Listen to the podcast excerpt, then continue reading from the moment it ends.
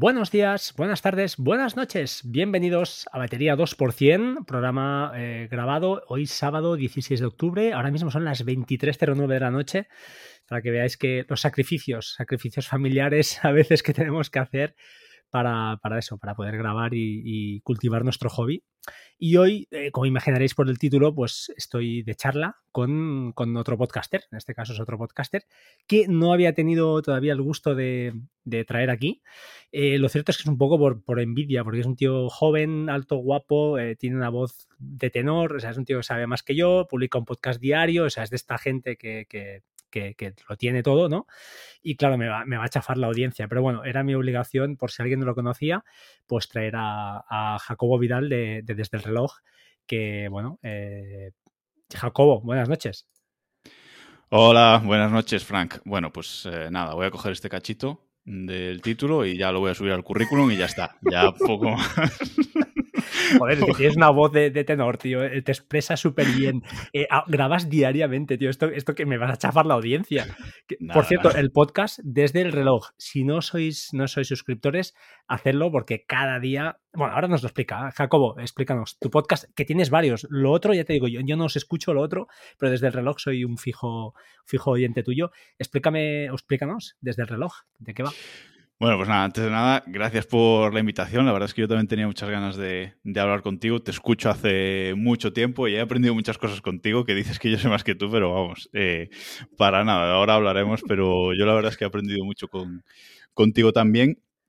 Y, y eres seguramente uno de los podcasts que he escuchado que me ha llevado a mí a, empezar desde el reloj también. Uno de esos podcasts, no diario en tu caso, pero uno de esos podcasts eh, sí cortitos, tecnológicos, hablando de lo que a nosotros nos gusta, el cacharreo, la tecnología y, seguramente eh, por eso yo empecé a grabar este, este podcast también, ¿no? Eh, desde el reloj.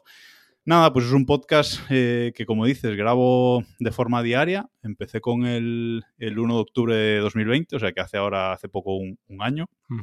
Y, es un podcast que grabo, pues como dice el título, desde el reloj, desde mi, desde mi Apple Watch. Quería una forma de grabar un podcast, quería hacer un podcast diario, porque la verdad es que siempre he pensado que tengo mucho que, contar, ¿no? Y, son cosas que, que, les suelo contar pues a mis amigos más cercanos, a mis amigos también eh, cacharreros, telecos como yo, etcétera, eh, que les estoy dando el peñazo siempre y digo, bueno, pues lo puedo contar para, para todo el mundo también. Y quería una forma fácil y rápida de, grabarlo y de publicarlo, no tener tampoco que romperme mucho la cabeza. Y ese es un podcast que grabo pues desde mi Apple Watch. Eh, con una calidad de audio que sorprende a propios y extraños. Y el primero, ya te digo que yo, el primer Impresionante, la verdad es que la calidad está muy bien y lo comentábamos ahora off the record, ¿no? Que al final eh, es importante, o sea, habrá gente que tiene micros de un pastizal, pero que para grabar un podcast al final no hace falta tanto. Si con un micro de 30 o 50 euros, o un reloj en tu caso, y una par de aplicaciones buenas, un poquito de buen gusto, supongo que, tiene su truco, eh, si tienes algo que contar, eh, es lo, lo que importa, ¿no? Sí, yo creo que al final eh, es el contenido lo que, lo que importa, ¿no? Evidentemente, un mínimo de calidad. Un mínimo de calidad, porque yo hay podcasts que, a lo mejor escuchaba en el pasado y que he dejado de escuchar pues por, el, por la calidad del sonido. Vale que, pues, por ejemplo, en, en Desde Reloj, que por cierto, si alguien se quiere apuntar o alguien le da interés, desde reloj.com, ahí está, está todo para, para apuntarse y es un podcast pues, sobre tecnología, cacharreo, domótica, eh, a veces hablo también de series y, películas y, como digo, es un podcast con una calidad que yo creo que a mí mismo me gusta escuchar. Si bien es verdad que es un podcast que grabo por la calle eh, muchas veces y a veces pues me encuentro con una rampa y, me falta un poco el, el, aire, ¿no? Y tiene esos sonidos de... No es un podcast como el que estamos grabando ahora, ¿no? Aquí sentado delante de un micrófono grande, bueno. Pero bueno, yo creo que, que, de calidad a mí, yo creo que a mí me gustaría escuchar un podcast, un podcast así, porque digo, es eso, muy, muy rápido y va muy, yo quiero ir muy al grano, tampoco me quiero enrollar demasiado, aunque hay días que sí que, que me alargo un poco de más. Es, es muy fresco, es un podcast súper fresco. La verdad es que la ventaja, yo una cosa de las que he visto, que es eso de que sean podcast de 8 o 10 minutos, 5, algunos de los primeros a veces eran más cortos incluso.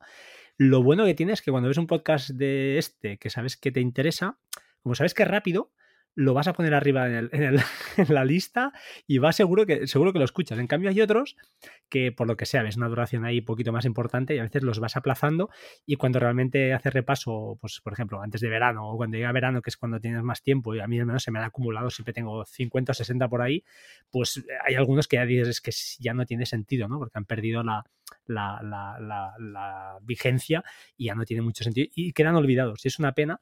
En cambio, estos podcasts diarios, que, ya te digo, eh, es impresionante. y no sé cómo cada día, tío, además lo tienes tematizado. O sea, tú sabes que los jueves creo que son las series, no, jueves domótico y las series y películas creo que son los viernes, si no recuerdo mal. Claro, eh, es muy heavy, tío, porque eh, hay que tener muchas ideas cada día. ¿eh? O sea, en Milcar hay uno, pero ya veo que parece que hay otro en camino, por lo que parece. Bueno, eso son, son palabras mayores, la verdad.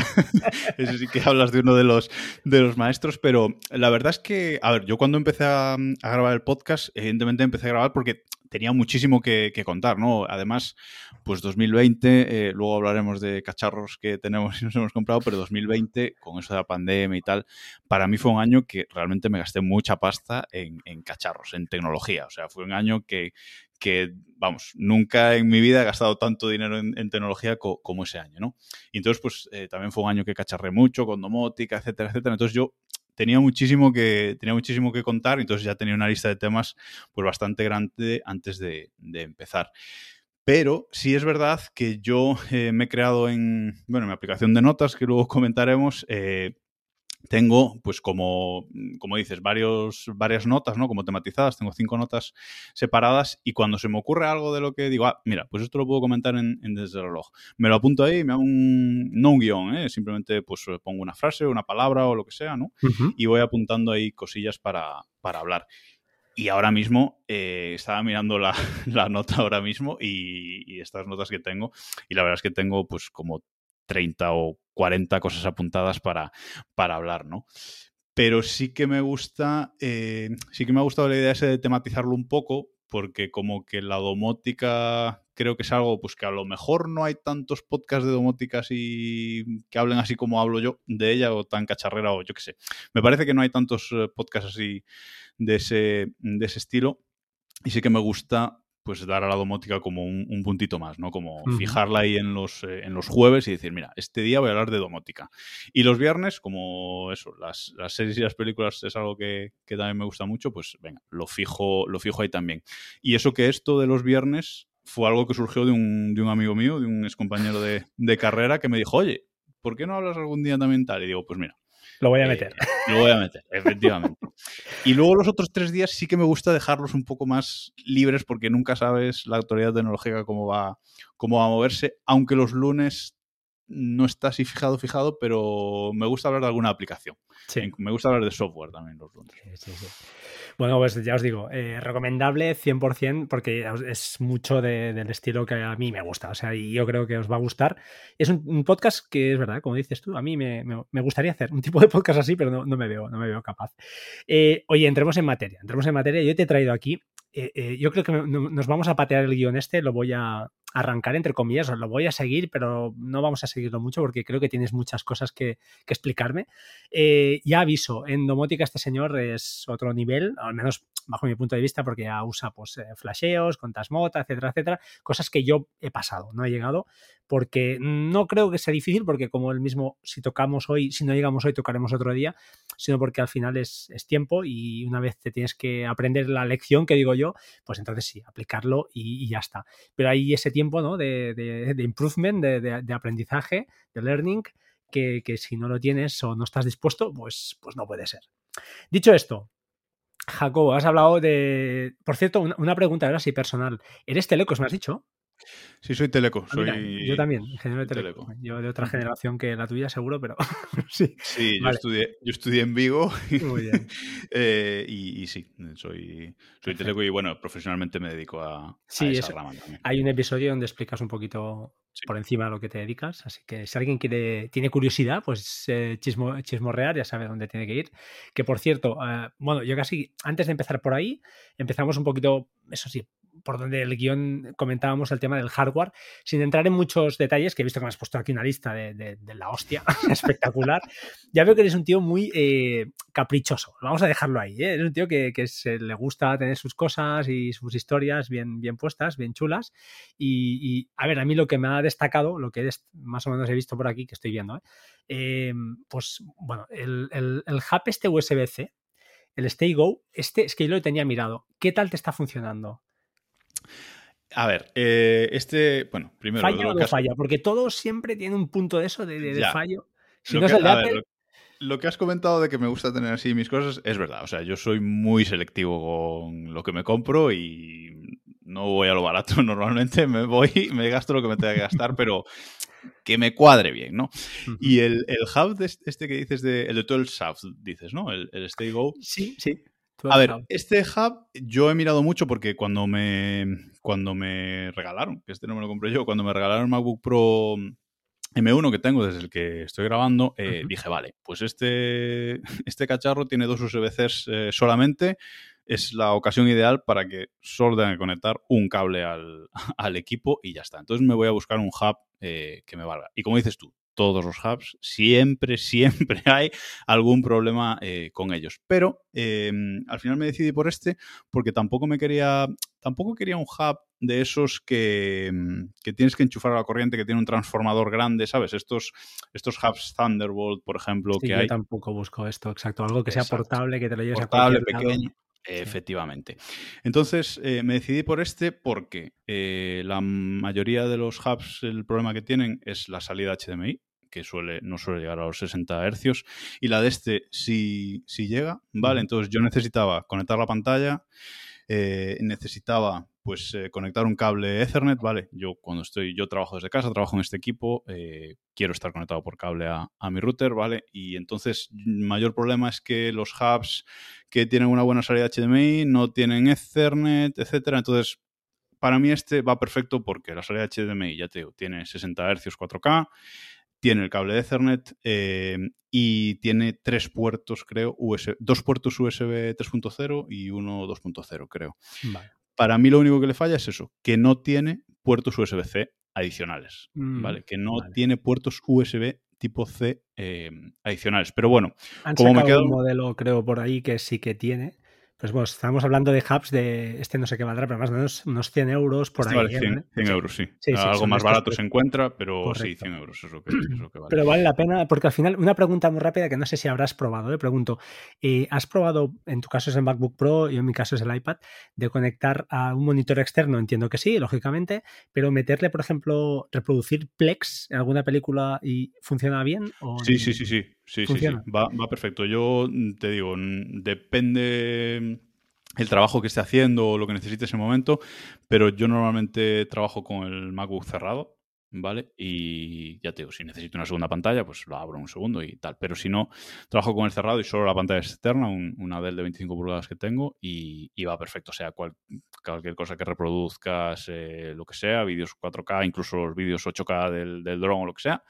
todo va perfecto. O sea, mm, para mí este hub sí que es verdad que se calienta un poco, ¿eh? eh pero bueno, yo lo tengo ahí debajo. temperaturas de régimen de trabajo al final yo creo que son normales, no, no, y no, quema, ¿eh? Se calienta, pero no, no quema. ¿eh? pero al final la gente a veces se asusta y dices, bueno, son temperaturas que para la circuitaría que hay dentro, pues bueno, lo soportan bien. Lógicamente no lo tendrás en la mano, igual al cabo de un rato sí que molesta, pero para estar en una mesa o conectado ¿no? al Mac, pues no, cero problemas, creo. Vaya. Exacto. Y además, te digo, como me queda un, USB-C libre en el portátil, pues bueno, tampoco tengo problema. Y además, este, este Go lo que tiene es que eh, trae un cable, mm, digamos, largo para conectar al, al, portátil, pero dentro de él, en el mismo cuerpo de él, tiene un cable pequeñito, porque este hub se le desconecta el cable del USB-C, que muchos llevan el cable puesto, pero es que dentro eh, tiene un compartimento para tener un mini cable de unos 10-15 centímetros USB-C a USB-C, por si te lo quieres llevar eh, contigo. Y eso está genial. está súper chulo, sí.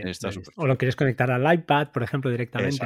Y, esto está muy Por eso me fijé en este. Lo tengo ahí enfilado, pero ya te digo, tampoco yo no, uso profesionalmente nada de lo que tengo, entonces no le doy quizá esta importancia que entiendo que tú sí que le tienes que dar porque al final es tu herramienta de trabajo, ¿no? O sea, que, sí, sí, yo quería, a ver, yo quería una cosa estable. Yo tengo tengo otro hub eh, USB-C que me costó 30 euros en Amazon, ¿vale? Y ese, pues eh, a lo mejor es el que, eh, si me voy por ahí de viaje o lo que sea, pues me, lo llevo en vez de llevarme este, por, yo qué sé, a ver si lo voy a perder o lo que sea, un hub más barato que me vale para conectar cuatro cosas o al iPad o lo que sea y, ya está. Pero para el día a día, yo me quedo con este. Vamos. El señor Barmado, ya veis que lleva un MacBook Pro con M1, 16 GB de RAM, por lo que he visto por aquí. Tiene pues su Apple Watch con el que graba un podcast, así de claro, diariamente.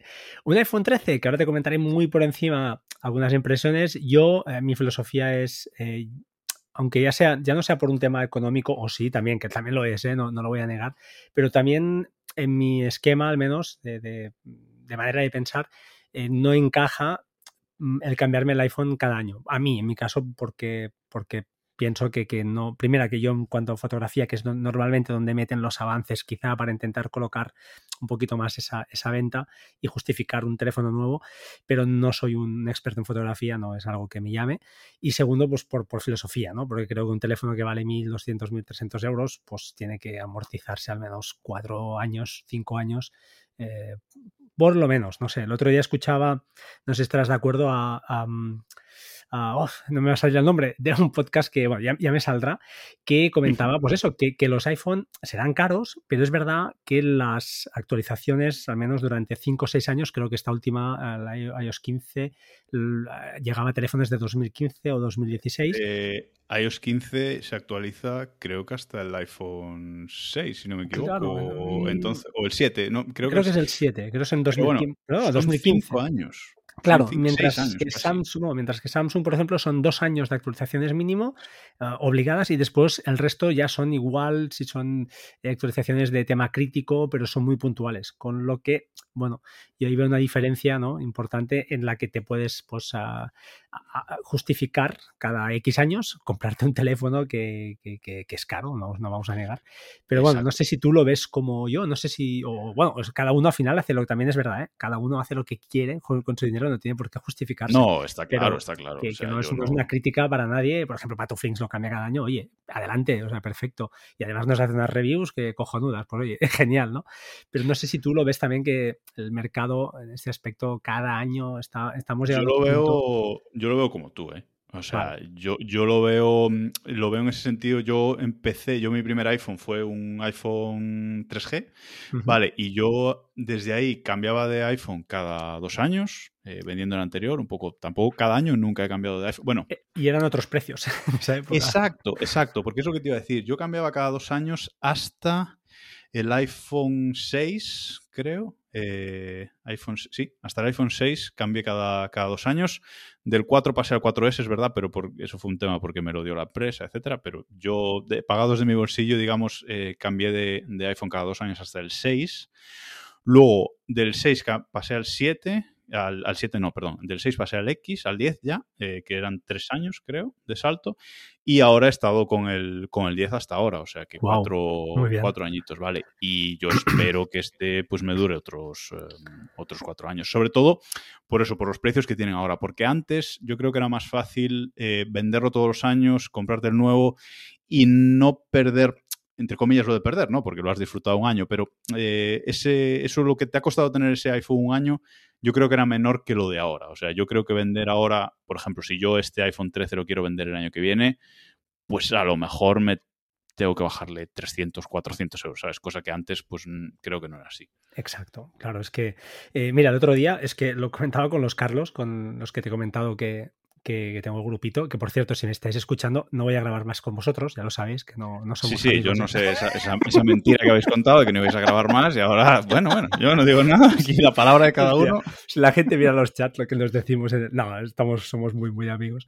Y el otro día les decía que me vi, una, de las noches que estaba trabajando un ratito, me vi en la presentación del, del primer iPhone con Steve Jobs. Y claro, te dan ganas de llorar, ¿eh? porque era era un momento, eso sí que fue disruptivo, porque venías del típico teléfono, además los tíos, el tío lo sacan, la típica diapo, la típico PowerPoint, los teléfonos que había en ese momento, el Sony NZ, no sé qué, con todos con el teclado ese de plástico cutre. Aquellas BlackBerry. Claro, y vienes con un iPhone eh, con todo pantalla, eh, que el tío cuando desbloqueó el teléfono arrastrando, la gente gritando de loca, es espectacular, o sea, te pone la piel de gallina. Y cuando hace ya el pitch a una foto, el pitch out, el pitch in y el pitch out, que hace un zoom, claro, eso es disruptivo eso cada año es imposible. Y lo que decía Carlos, ¿no? Mi buen amigo decía, hostia, es que eso, claro, ahora es imposible porque, porque además la tecnología no, no, no avanza tanto, no, no puede dar este, En ese momento esos tíos tenían un material ahí que iba tres años por delante de la competencia.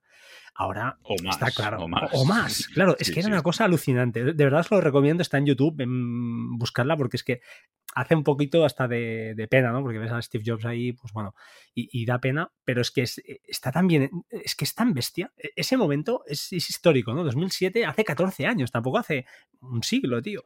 Ese momento, yo ese momento en que repite las tres palabras, ¿no? Un teléfono, un dispositivo de comunicación y un iPod, esa que lo repite tres veces seguidas, ese momento es de pelos de punta. Claro, y ese momento, ahí sí que dices, hostia, ¿qué vale este teléfono? Y valía creo que 500 dólares, que recuerdo al, CEO de, de Microsoft, al señor, bueno, no lo hacía en ese momento, supongo, o ya no sé si, no sé si lo era, el Bill, Bill Gates, no, el otro, el, jefe de desarrollo. Balmer. Steve, Balmer. exacto. Que por cierto, propietario de un equipo de baloncesto. Em, este tío eh, diciendo que nadie iba a comprar un teléfono de 500 dólares. Pues bueno, eh, por, eso acabó. También es verdad que por eso, menos mal que cambiaron con, con Satya Nadella porque era un desastre. Pero en fin, ese momento yo lo entiendo, justificado, justificado, ¿no? Que digas, oye, compro este teléfono, que creo que no podía ni copiar ni pegar todavía en la primera versión, pero era una pasada. Creo, que hasta iOS 3 claro. o 4 no se podía pegar. Era una pasada, pero hoy en día, hostia, es que el teléfono de este año respecto al del año anterior, sí, el efecto bokeh en el vídeo y todas esas cosas, está muy bien, pero para para una persona como yo, o incluso un usuario civil que decimos, ¿no? Un personal civil, que sea un tío que usa WhatsApp, cuatro fotos al niño y poco, poca cosa más, tampoco, mm, la verdad. No, pues no, está, claro, eh, yo, yo, estoy de acuerdo contigo en eso. Pero también, tampoco estoy de acuerdo con algo que se, que se lleva diciendo desde que ha salido este iPhone 13, que en realidad es un 12S, tampoco que se nos caigan los anillos a nadie, eh, que Apple no debe sacar un teléfono cada año. Bueno, yo creo que sí, ¿no? Una empresa tampoco se puede permitir estar dos años sin sacar un teléfono. Otra cosa es que la gente se lo tenga que comprar todos los años, eso no, pero... Eh, Mientras las acciones suban... su ciclo. Claro, ahí está. Exacto de hecho, leí que en el último trimestre también han vendido no sé cuántos portátiles. O sea, al final han, han vuelto a subir las ventas de, los, de los portátiles, con lo cual yo lo entiendo eso. O sea, yo si fuera empresa, normal, normal que suba precios si puedo y si encima la gente me lo va a seguir comprando, pues oye, más margen, ¿no? Seguiré sacando lo que pueda y, más allá. Pero es cierto que a nivel, si tú haces un análisis eh, financiero y dejas el corazón aparte y la voluntad de cada uno, que cambiar o no cambiar, eh, es cierto que ahora ya no estamos en esa época en la cual cada año era un salto quizá pues más, mucho más destacable y poco a poco los saltos cada vez son más pequeños porque es que no hay tiempo. es que no, yo creo que no hay tiempo. A ver, no sé que saquen ahora una batería de, no sé, que dure una semana, que ese sería quizá el, el, el, el, siguiente paso, pero a nivel de hardware y de software estamos en tecnologías ya que, bueno, no sé, no sé dónde, por dónde habrá que, avanzar. Algo tendrán guardado. Es un poco lo que se está hablando, ¿no? En teléfonos ya yo creo que hay poco más hacia dónde ir. Eh, hay que ver, pues, si mejoramos eso, los dispositivos, pues, eh, hacemos un Apple Watch que sea totalmente independiente, con una pantalla más grande, más usable, digamos, para, para sustituir al, al teléfono otras cosas, ¿no? Hablan de las gafas, las gafas, las gafas, y yo no me convencen mucho, pero bueno, no se sabe lo que acabará saliendo, ¿no? Yo ya soy viejo para, estas cosas, ya. pero bueno, en fin. de hecho, es que, bueno, no sé si te pasa a ti, yo al menos eh, con el iPad, bueno, tú el iPad ya sé que lo usas menos, pero yo lo uso mucho y uso el teclado externo, que, realmente es caro, pero vale la pena. Vale la pena si, usas el iPad a, full, si lo usas a, no para trabajar, pero todo lo que es gestión de correos, etcétera, lo hago desde ahí, la escritura, me lo llevo a todas partes. Eh, pues te decía que que hay cosas todavía que necesito el ratón, ¿sabes? Yo ya, yo digo, hostia, yo soy mayor, porque yo veo que mi hija ya no usará el ratón. ya era este tío que hace. Pero claro, o, lo usará, pero menos, ya no lo, no, lo tiene como necesario. Ella coge el iPad y, hombre, hará las, hace lo que hace, pero para ella es mucho más natural, mucho más intuitivo que aunque yo que sea un tío que le gusta tecnología y le meta horas, eh, estos chicos que vienen ahora ya lo llevan de serie, ¿no? Entonces yo creo que el ratón quizá, no, no lo sé, igual aparece algo más mm, también disruptivo, no lo sé, pero que, veo que ya me hago mayor yo también. ¿eh? Yo veo que unas gafas, hostia, no, no sé, no, me veo. Bueno, a, ver, para, también para cosas de precisión el dedo no es lo mejor, ¿no? Pues sí, a lo mejor sustituís el ratón por un pencil, ¿no? Pero para cosas de precisión también el dedo depende para, para qué, ¿no? Yo creo que no desaparecerá, pero sí es verdad que, bueno, eh, van a cambiar las, tendencias. De hecho, ya están cambiando, vamos. Los niños ahora desde la cuna prácticamente pues le dan con el dedo a las pantallas, ¿no? Y, hay algunos vídeos que van a la televisión de casa y le dan con el dedo, ¿no? sí, pues sí, esto me ha pasado a mí, a todos, a todos. Nos es eso. Bueno, oye, hablemos de, software. Hemos hablado ya del teléfono. Por cierto, bueno, tu, opinión, perdona, del iPhone 13. Entonces, del iPhone X al 13 entiendo que el salto, que eso es otra ventaja, ¿eh? de cambiar teléfono cada X años, eh, cada 4 o 5 años, que realmente es un salto. Ahí sí que lo ves porque realmente de dónde vengo y de dónde estaba, dónde estaba y dónde estoy. Entiendo que, también lo has notado. Sí.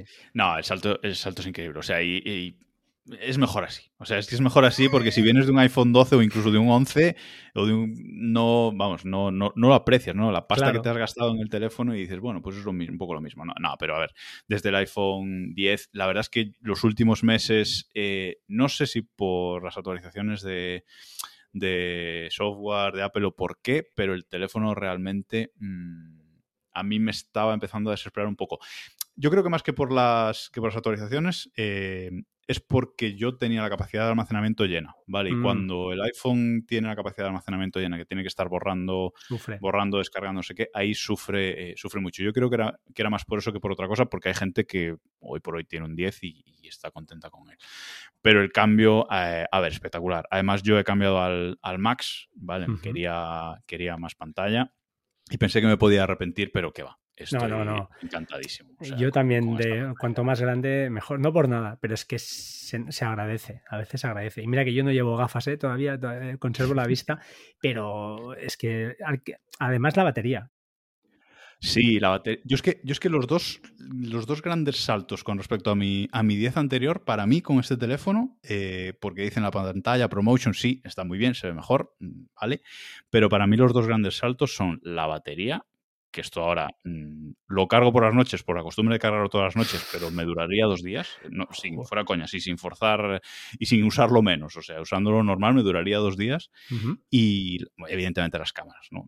Las cámaras, las fotos que hace, sobre todo eh, la inteligencia que tiene al hacer las fotos este teléfono es una cosa. Eh, este, este puente de, de octubre, que hemos ido por ahí pues a las Rías Baixas, ahí a, bueno, a pasar unos, unos días y hemos hecho cuatro fotos así de cualquier manera y las ves y salen bien. Es que son espectaculares. claro, es lo que, digo yo. Son espectaculares. Dices, pero si yo, si yo de fotografía no sé nada, o sea, yo sé una de las cosas que me gustaría aprender, pero no me pongo por lo que sea, es fotografía. Yo no tengo ni idea de fotografía, pero sacas cualquier foto y y sale espectacular. Entonces dices, bueno, claro, pues ya está.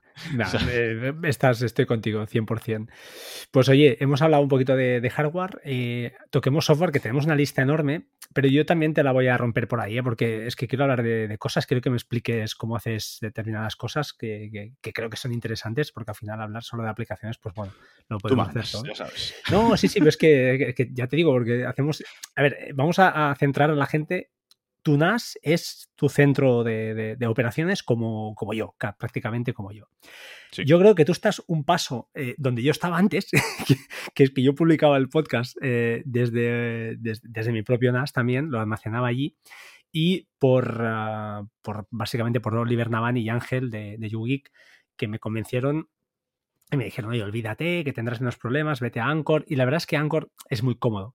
Es muy cómodo para grabar, pero pero tiene un gran, una gran pega que, estoy que, me muero, que es que no tienen una API abierta para que yo pues, pueda hacerme mi pequeño atajo, que antes tenía un shortcut hecho ahí muy currado, que publicaba en WordPress, un poquito lo que tienes tú montado. Bueno, tú tienes un script ahí que ahora me explicarás porque no, ahí me pierdo, pero yo básicamente todo era un atajo. Desde ahí incluso con subía el fichero vía FTP o vía SFTP al, al server y pegaba el texto que tenía en, formato Markdown y se publicaba. Es cierto que a veces las publicaciones perdían un poco de diseño y, ahora, pues al hacerlo un poquito más pedestre, más manual, pues he ganado algo ahí de calidad.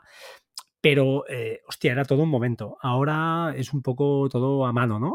es que, no me molesta porque no es una hora, es, son 20 minutillos ahí tomando un café. A veces lo hago desde una cafetería y es fantástico. Pero he perdido ese control que antes sí que es verdad que lo tienes todo tú, ¿no? Cuando lo haces tú mismo, pues tú tienes incluso el feed, lo tienes todo montado y, y haces tus virguerías.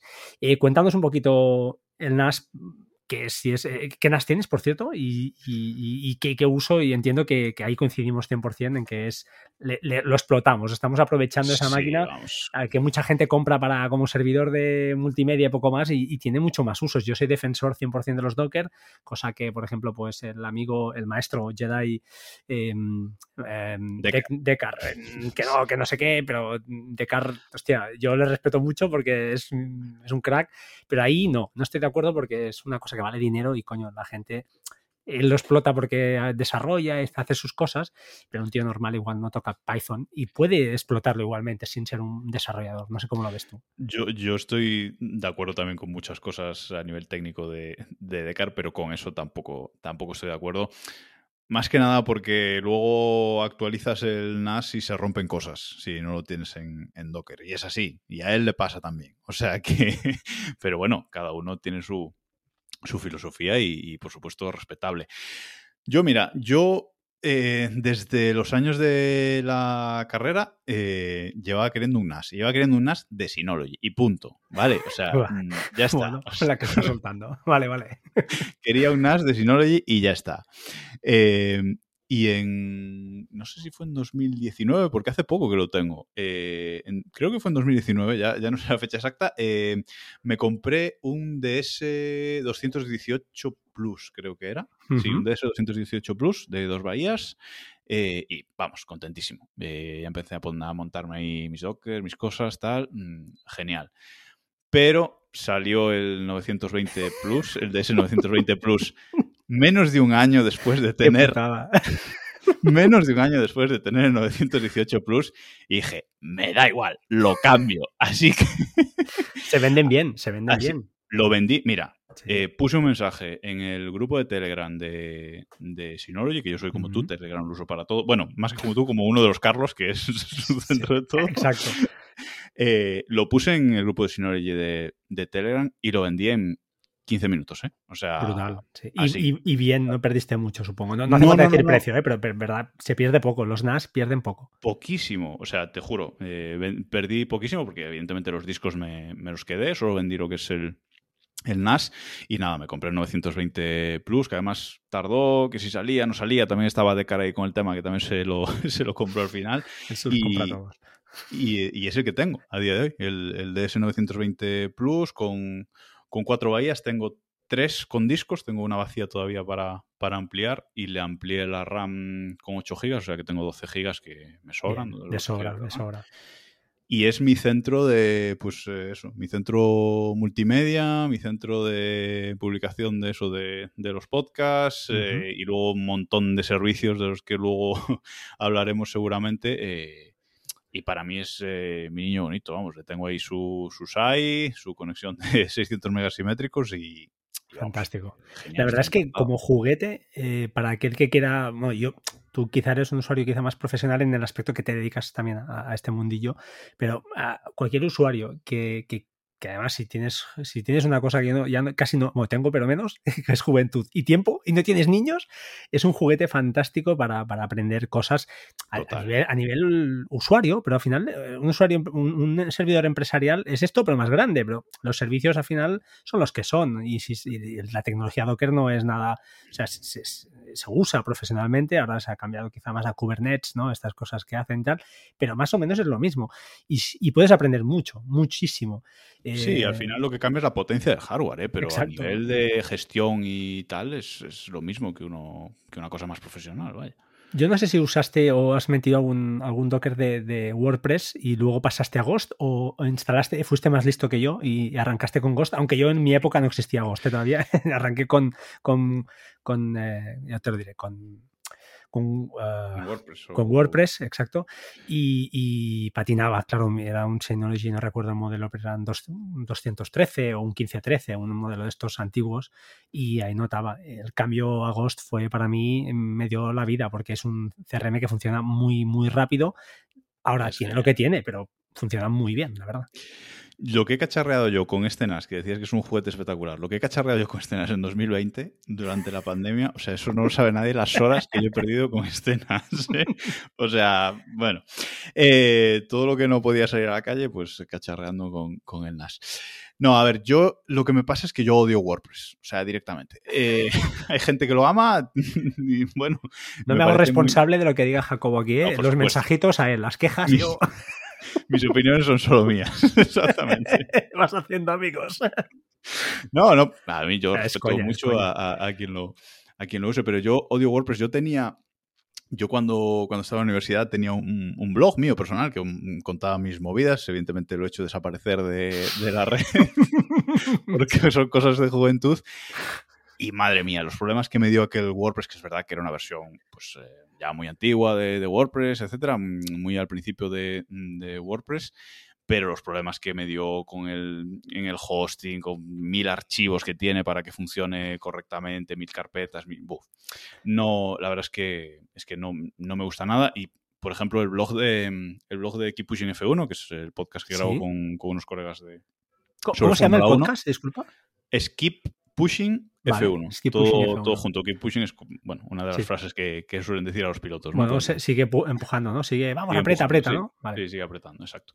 Eh, pues ese, eh, ese está en WordPress, porque lo empezamos hace mucho tiempo y dijimos, bueno, la forma fácil para que accedamos todos, además, ¿qué tal? Ese está en WordPress y ahí sigue en WordPress y, no creo que lo, que lo movamos, ¿no? Pero eh, lo toco lo, cada vez que tengo que escribir una nueva entrada de un, de un nuevo podcast que lo publicamos una vez a la semana, eh, digo, madre mía, menos mal que, solo tengo que tocar para esto, porque no, me gusta nada. Entonces, a ver, yo también para Desde el Reloj quería un blog sencillo, quería una cosa sencilla, no no, un poco pues al estilo de, lo que tenías tú tu, tu, web, aunque tú te extiendes mucho más en tus artículos eh, muchas veces. Por ejemplo, el último que has publicado, el 323, pues has puesto ahí un montón de guías y un montón de cosas yo tampoco es que quisiera eso, ¿no? Yo simplemente quería, pues, un sitio, pues, hacer un, post para enviar a la gente si te, tengo que poner algún enlace o, alguna cosa y quería una cosa súper, súper sencilla. Y, Ghost le tenía echado el ojo, nunca lo había usado realmente, pero sí que le tenía echado el ojo hace, hace mucho tiempo y dije, voy a ver cómo, si puedo montar esto en Docker. Sobre todo fue lo que pensé, digo, voy a ver si puedo montar esto, esto en Docker. Y, y lo monté, uso el tema por defecto, no me complico y, y muy bien. Además, tiene un API súper abierta, que es lo que uso para publicar. Entonces, mm, estoy encantado con él. Solo yo de Ghost, solo hay. Bueno, hay dos cosas que. que Una que vas a decir, ya creo que está, está solucionada. Pero a ver si, porque te la escuché en un podcast y ya está solucionado. Pero a ver si, si cuadra. A, ver, yo una de las. A lo mejor ni la digo ahora. Bueno, eh, una de las cosas. Lo que echo de menos es la búsqueda, que no tenga una búsqueda. Eh, por defecto. Un buscador por defecto, exacto. En el tema por defecto, una. Y en mi tema sí, exacto. Exacto, en tu tema sí, exacto. Eh, y la otra es que con la actualización, con la 4.0, creo que fue algo así, metieron un rollo de suscripciones que no se podía desactivar. Sí, ahora sí. Ahora sí, vale. Hay, una opción además, ¿eh? es una opción, o sea, que, que, eh, pero escuché, escuché tu podcast, justamente lo escuché y tuviste que meter ahí una línea de código por ahí que hay en algún foro y, y los desactivas, pero ya creo que a través de las quejas de la gente pues metieron un, creo que es un, interruptor sencillito, un check, ¿no? Y lo marcas o lo desmarcas y, y ya está. Pues tengo, tengo, que revisar porque sí que lo actualicé, creo que el pasado fin de semana actualicé el, el Docker y, la verdad es que no mira, porque como tengo esa, esa línea de... son dos líneas de CSS. ¿eh? si ya lo tienes ahí, exacto, son hojas de estilo, o sea, está ahí, pero está oculto, ¿no? Lo debo ocultar mm. en, alguna... Vale, pues ya está. si te va bien, al final, lo bueno es esto, que está bajo Docker y, oye, estas cosas eh, pues funcionan fácil y cuando no funcionan, pues bueno, recreas la imagen y sigues teniendo todos los datos y fuera, ¿no? Alguna vez Algún Docker que tiene problemas, pero... Yo es que además, eh, yo soy un tío súper ordenado para mis cosas y súper maniático con el orden muchas veces, que no siempre es bueno, ya os lo digo, suele ser malo. Eh, y entonces me gusta mucho Docker porque está todo muy ordenado, muy colocado, no me mete configuraciones, archivos por todos lados del sistema, está ahí contenido perfecto. El, eh, preguntita, el proxy, o sea, lo que es el... Joder, ya te lo digo, estoy, estoy espeso, eh, perdonadme. Todo lo que es... Em, el, el, proxy en sí, es decir, el, el, enrutamiento de puertos. El proxy eh, inverso, dices. Exacto, el proxy inverso. Lo utilizas el nativo de, de Synology, que es un poco. A ver, tampoco es complicado, pero es un poquito más rollete. O utilizas Nginx. Pues ni uno ni el otro. Utilizo. utilizo Traefic. Ah, uff, uff. Utilizo Traefic. No tengo ni idea de Traefic, no quiero aprenderlo, gracias. Eh, ah, mira, haces complicado, si, te, vale con lo que tienes, a ver, el de Synology es un poco básico, a mí me parece un poco básico realmente. El de Nginx funciona. El de Nginx no lo conozco, vale. Es un Docker y es súper sencillo de configurar y además te crea el certificado y todo ahí mismo, te lo hace el solito, o sea que no tienes que hacer nada. Pues este de Traffic, ya te digo, lo tengo un Docker también, Traffic 2, porque Traffic antes de la versión 2 era completamente distinto. En la versión 2 cambiaron todo, todo el, o sea, toda la forma de los archivos de configuración, toda la forma de configurarlo, ha cambiado radicalmente. Y la documentación, bueno, podían mejorar un poco, pero, pero la verdad es que me gusta mucho, tengo un panel de control y tal. Una vez lo sabes utilizar, eh, es genial pero para, hacerte con él da mucho dolor de cabeza. Y yo lo, yo lo usé porque hizo mm, eh, José Manuel Ramírez, no sé si lo conoces, de Masqueteclas. Y tanto, pues, y tanto. Pues de masqueteclas.com, pues hizo un, hizo un curso en, YouTube, hizo, era un curso de cuatro vídeos y en el último explicaba cómo configurar eh. Y yo me pilló un momento que, que estaba pensando en montar esto, montar tal, y digo, pues mira, voy a, voy a ver qué tal. Y me gustó y, ya te digo, es el que uso para, para todo.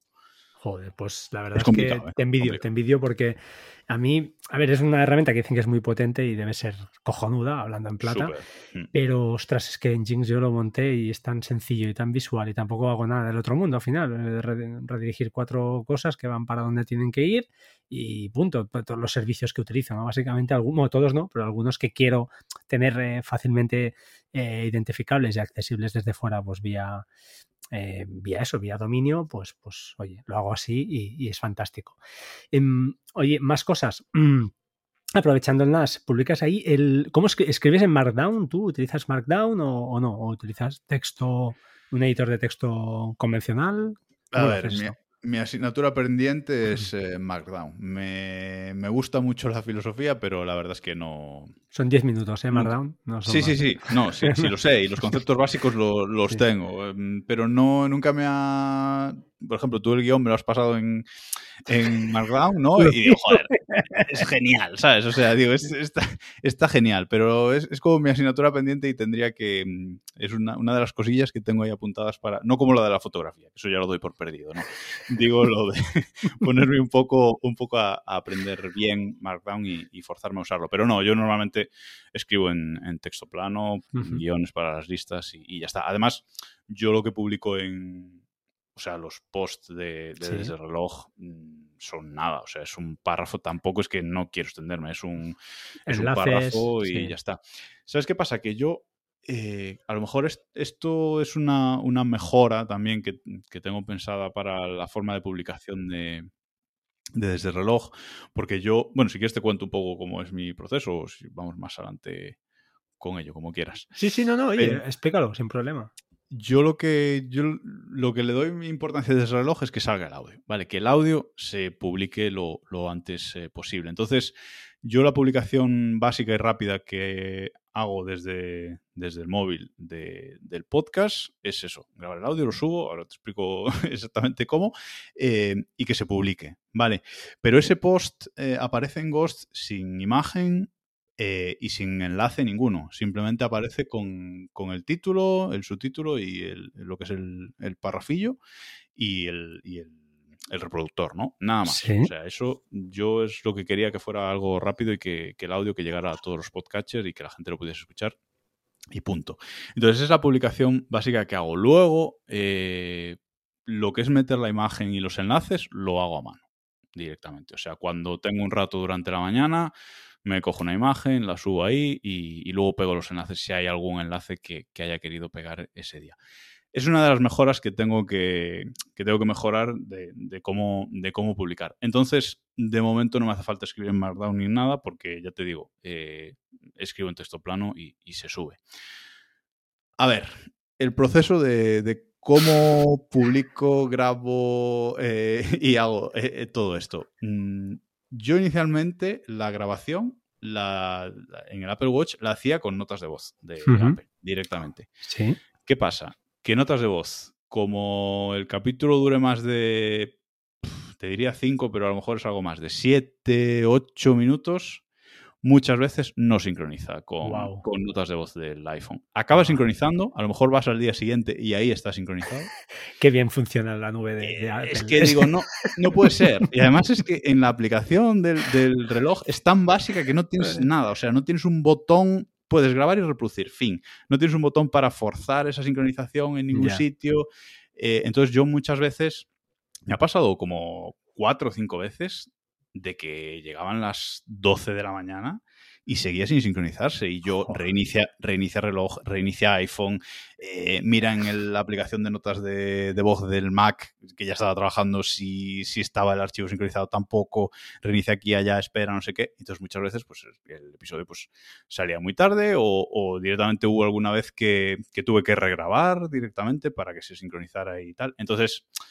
Me pasó un par de veces, dije, bueno, esto tengo que mirar no sé qué. A la tercera, cuarta que me pasó, dije, nunca más. Vale. Entonces ahora lo que hago es grabar con una aplicación muy fea, porque realmente es, eh, es, una aplicación fea, que se llama... Ay, lo tenía apuntado en el guion. Sí, Awesome Voice Recorder, ¿no? Awesome Voice Recorder Pro. Sí, exacto. Es un Voice Recording Pro eh, que me costó, nada, no es, no, es, no es muy caro, es de pago, pero eh, hay la versión free, pero bueno, te recorta muchas cosas. Eh, es una aplicación para iPhone y para Apple Watch que es, ya te digo, bastante fea, pero me da igual porque solo la uso para, para grabar. Y la abres, tiene un botón de grabar, es, en ese sentido es como notas de voz, pero ¿qué pasa? Que te graba y luego puedes ir al archivo y darle, tiene un botón que pone enviar al iPhone. Fantástico. Bien, esto es lo que yo quería. Entonces, nunca más, el problema de la sincronización, nunca más. O sea, eso ya se ha solucionado. Qué heavy. Eh, y yo luego en el, en el, iPhone lo que, ya te digo, está, el audio se pasa a la aplicación esta misma de, del iPhone y lo único que hago es, voy a la aplicación, la exporto a, a Hokusai 2. Sí, un clásico. Y, ahí, ahí? ahí lo único que hago es, le pongo eh, la canción, o sea, bueno, el jingle de inicio y el de final que ya los tengo importados en la aplicación, o sea, solo darle, ponerlos al principio y al final. Y recorto si tengo que hacer algún recorte en el audio, mm, porque a veces, eh, pues, pasa algo en media grabación, estoy un minuto sin grabar, ¿sabes? Y, pero mantengo la grabación o algo así, simplemente eh, corto los, digamos, los silencios grandes, ¿vale? Es lo único que hago. Y ya desde ahí directamente em, exporto el audio a, archivos y desde archivos lo subo a, por FTP al, al NAS. Eh, ¿Por VPN o, o sea, por VPN? Vale, vale.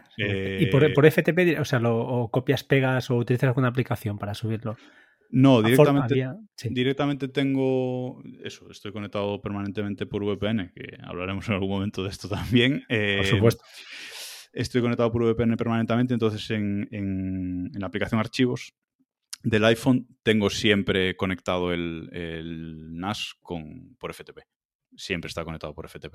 Entonces directamente, ya te digo, en Hokusai le doy a exportar audio, elijo eh, guardar en archivos y ahí en archivos ya selecciono el NAS y ya se guarda directamente. Vale, o sea, no tengo que hacer nada, nada raro.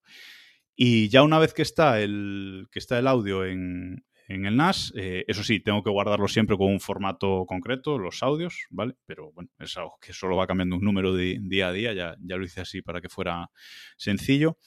Y lo que hago es ejecuto un, atajo en, iOS, un atajo de iOS que me, he creado, que por cierto, Apple se ha cargado los atajos en iOS 15 prácticamente, o sea, no es que los haya cargado, pero funciona fatal. Ahora lo comentaremos, sí, sí, esto es muy heavy, lo que han hecho también. hecho, pero es... por suerte sigue funcionando, aunque, aunque se me sale a veces del atajo cuando lo ejecuto, pero bueno, siempre, de momento, siempre, siempre ha funcionado y ahí en el atajo lo que tengo son tres campos en los que escribo, eh, tres campos de texto, eh, que es título, subtítulo y el párrafo ese que meto. Entonces lo escribo ahí directamente en, atajos y ejecuto el, atajo. Eh, y lo que hace el atajo, pues es eso, coge ese título, ese subtítulo, ese, ese texto y ejecuta por detrás, se conecta al, NAS por SSH, también por VPN siempre, ¿vale? No tengo el SSH abierto al mundo, por supuesto. Exacto. Eh, y entonces ejecuta un, script en, Python que tengo en el, NAS. Eh, y ese script de Python, a ver, es un script un poco largo, pero en realidad es, muy sencillo. Lo único que hace es coge el archivo de audio y lo coloca en la carpeta que lo tiene que colocar, porque no quiero tener el FTP del abierto a todo. Bueno, es ah, un tema organizativo mío. Vale. Coloca el audio donde lo tiene que colocar. Eh, actualiza el. Eh, crea un post en el blog utilizando la API de la API de Ghost y esos textos que yo he escrito en, atajos. Muy bien. Y luego actualiza el feed, que el feed es un bueno, es un XML que hago yo a mano, no a mano. O sea, lo hace el script, ¿no? Directamente. Actualiza el, el feed y, ya está. Y, queda, queda ejecutado. Con lo cual se actualiza el feed y se, crea el, eh, el post en el, en el blog. Y luego, ya te digo, mm, cuando tengo tiempo por la mañana o eso, la hora del café o así, pues sí que meto la imagen, meto meto los enlaces que, tenga que meter, publico en redes sociales, porque también aparte de publicación en redes sociales le estoy dando una vuelta, porque no sé si cargarme el Instagram, tal. Bueno, eh, ahí es un debate interno. Ya no sé. En cuanto a Twitter lo tienes muy fácil desde Ghost, porque puedes integrarlo con, con Buffer, que es una aplicación, que un ah, servicio que bueno, no sé si lo conoces, pero... lo uso, lo uso, sí. vale, pues ya está. Desde el punto de vista es, gratuito la parte que nos interesa, entre comillas, si no necesitas nada especial, y él mismo te lo publica ya. No sé, yo lo, tengo así y cuando publico el post en, en esto, en, en Ghost, pues ya automáticamente sé que me pasaba y ya me, tengo, me olvido, vaya, no, no tengo que hacer nada. Pues tengo que, tengo que mirarlo porque sí que es una cosa que, quiero automatizar un, poco más. Ya te digo, es un, es un poco cosas que tengo que mejorar, pero bueno, lo importante, eh, pues eh, yo quiero que salga el audio. Por ejemplo, este puente que te decía, eh, que de octubre que hemos pasado por ahí, pues no, me he llevado el portátil, pero no lo he abierto. Entonces yo he publicado lunes y martes igual pero no he metido foto, no he metido foto en los, en los, en los posts, ¿vale? Simplemente el miércoles, pues cuando publiqué el del miércoles, pues eh, actualicé los dos anteriores, ¿vale? Esa parte es un poco lo que tengo que ver cómo puedo meter las imágenes, porque por la API se puede, pero mm, subirla desde atajos, bueno, mm, tengo que dar una vuelta, se puede, ¿eh? Pero bueno, mm, de momento lo tengo, lo tengo así, me, me funciona, ¿vale? Oye, ¿esto de umami qué es esto? No sé qué es. Ah, eh, umami. O yumami, no sé. no, no, es, umami, es umami porque es como un, creo que es un plato japonés, ah, de comida japonesa. eso, eso de umami que tenemos ahí, eso es eh, un sistema de estadísticas para, para el blog, simplemente. Ah, Yo no uso, no me gusta usar eh, Google, las estadísticas de, Google, ¿vale? Mm, entonces, simplemente es un es, algo que meto en, el blog, en el header del, blog y me cuenta estadísticas, pero son estadísticas totalmente anónimas, simplemente pues eso me da localización. Había otro, había otro, no sé si voy a buscarlo. ¿eh? Sí, había uno que estaba muy chulo y de hecho yo creo que lo tuve instalado, pero no, después que es que no miro nunca las estadísticas, es que no, no, no soy. Ah, yo tampoco es que las miro mucho. Es que no le doy ni importancia, no, no, no sé, es un poco triste porque me tendría que vender un poco más, pero es que no, no lo miro, la verdad es que no. Y esto me molesta, ¿eh? tendría que prestarle más atención a estas cosas porque cuidaría mejor a mi, audiencia, pero no, no lo hago. yo, yo las, a ver, yo las estadísticas del blog realmente no, no les doy importancia realmente, porque bueno, yo como te digo, lo que quiero es que la gente escuche el audio y ya está. Luego si tienen que ir al, blog a ver algún enlace o lo que sea, pues, pues genial. Que por cierto, eso también, también lo he querido mm, automatizar un poco, el tema de los enlaces, porque antes, eh, cuando metía enlaces en el blog, lo que hacía es iba al feed y los metía en el feed también. Pero eso ya era muy coñazo. Entonces dije, va, se acabó. Lo que hago ahora en el post del. Bueno, en el feed realmente, en el, en, el ítem del feed, lo que hago es meto siempre un enlace al eh, post del blog correspondiente al artículo. Vale, entonces simplemente la gente, si quiere ir a alguno, le da ese enlace, lo lleva al post y ahí en el post ya está todo, ¿vale? Digo, mira, eso lo voy a hacer más, más fácil. Pero como te decía, yo a las estadísticas del blog no, realmente no les doy importancia. Eso sí, lo uso tanto en Desde el Reloj como, como en el cine nunca muere.com, que es el otro podcast de cine que hago con, con un colega. Eso sí, sí tengo ahí todo en, ese umami, pero no le doy importancia. Le, sí le doy importancia a las estadísticas de, de las escuchas del, eso sí, que eso lo tengo en, no sé cómo lo mides tú, por Anchor supongo. Y yo por Anchor y tampoco, no le doy mucha fiabilidad, la verdad, pero bueno, es que tampoco estoy en un proceso de, claro, grabo cuando puedo, esas cosas tampoco no le... es un, lo, quiero es diferente, sí, pero, pero bueno, eh, ostras, la verdad es que bueno, disculpadme, ¿eh? estaba un poco ahora empanado. Estaba pensando, la otra herramienta es Matomo. Matomo es otra herramienta también. Sí, que debe ser otro plato japonés. no lo sé. Este es, este ya te digo, incluso el logo es como un bol japonés con arroz. No sé si es eso, no lo he buscado, pero este es. Vale, pues es lo que, lo que hay. Otra cosa que sí que usamos los dos, y es curioso, es SH-Link. El acortador de URLs, para quien no lo sepa, esto es un Docker también que tenemos instalado y que te permite pues, eh, generar eh, acortadores de, enlaces eh, con, el dominio que tú quieras y además te permite pues, tenerlos clasificados con estadísticas, tagueados, con bueno, exactamente saber cuánta gente pues, ha, visitado un, determinado enlace. Es así, ¿no? Sí, yo lo que pasa es que con sh Link eh, tengo sentimientos encontrados porque no sé si ha sido buena idea. Eh, porque yo desde, como que desde el momento más o menos coincidió en el tiempo que empecé a publicar en el, eh, el, podcast, dije, vale, todo lo que vaya a compartir en Internet voy a intentar que sea un enlace de, mi SH Link, de, de mi acortador de URLs, un poco para también medir eh, así un poco de andar por casa, ¿qué alcance tengo real? ¿no? Porque yo, por ejemplo, creo que ahora tengo casi 2.000 seguidores en, Twitter, ¿vale? Eh, pero vale, 2.000 seguidores en Twitter, pero mm, ¿cuál es el alcance real? Porque eso pues es un número muy gordo, pero realmente cuánta gente que sea gente me lee y me hace caso, se le muestran mis tweets o Twitter tiene sus estadísticas, etcétera, pero digo, vale, yo si publico algo en Twitter, realmente qué alcance tengo, ¿no?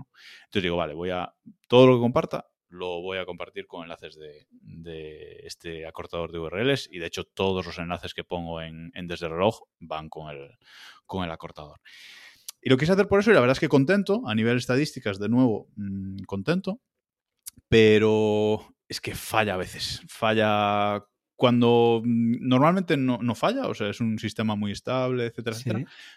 Pero cuando reinicio el NAS, cuando actualizo. Eso me ha pasado a mí. Cuando. Es que a veces no hay forma de arrancarlo. Digo, madre mía, o sea, como me lo cargue y tenga que empezar de cero, bajar la copia de seguridad. yo lo tuve que. Yo perdí unas cuantas. Lo que pasa es que no lo usaba muy estrictamente. Ahora últimamente lo vuelvo a usar y, me da miedo, la verdad es que me da miedo porque cada vez que hay una actualización dices, ya no sé si no tocarlo, igual lo dejo y no lo toco más ya. Y ahí se queda.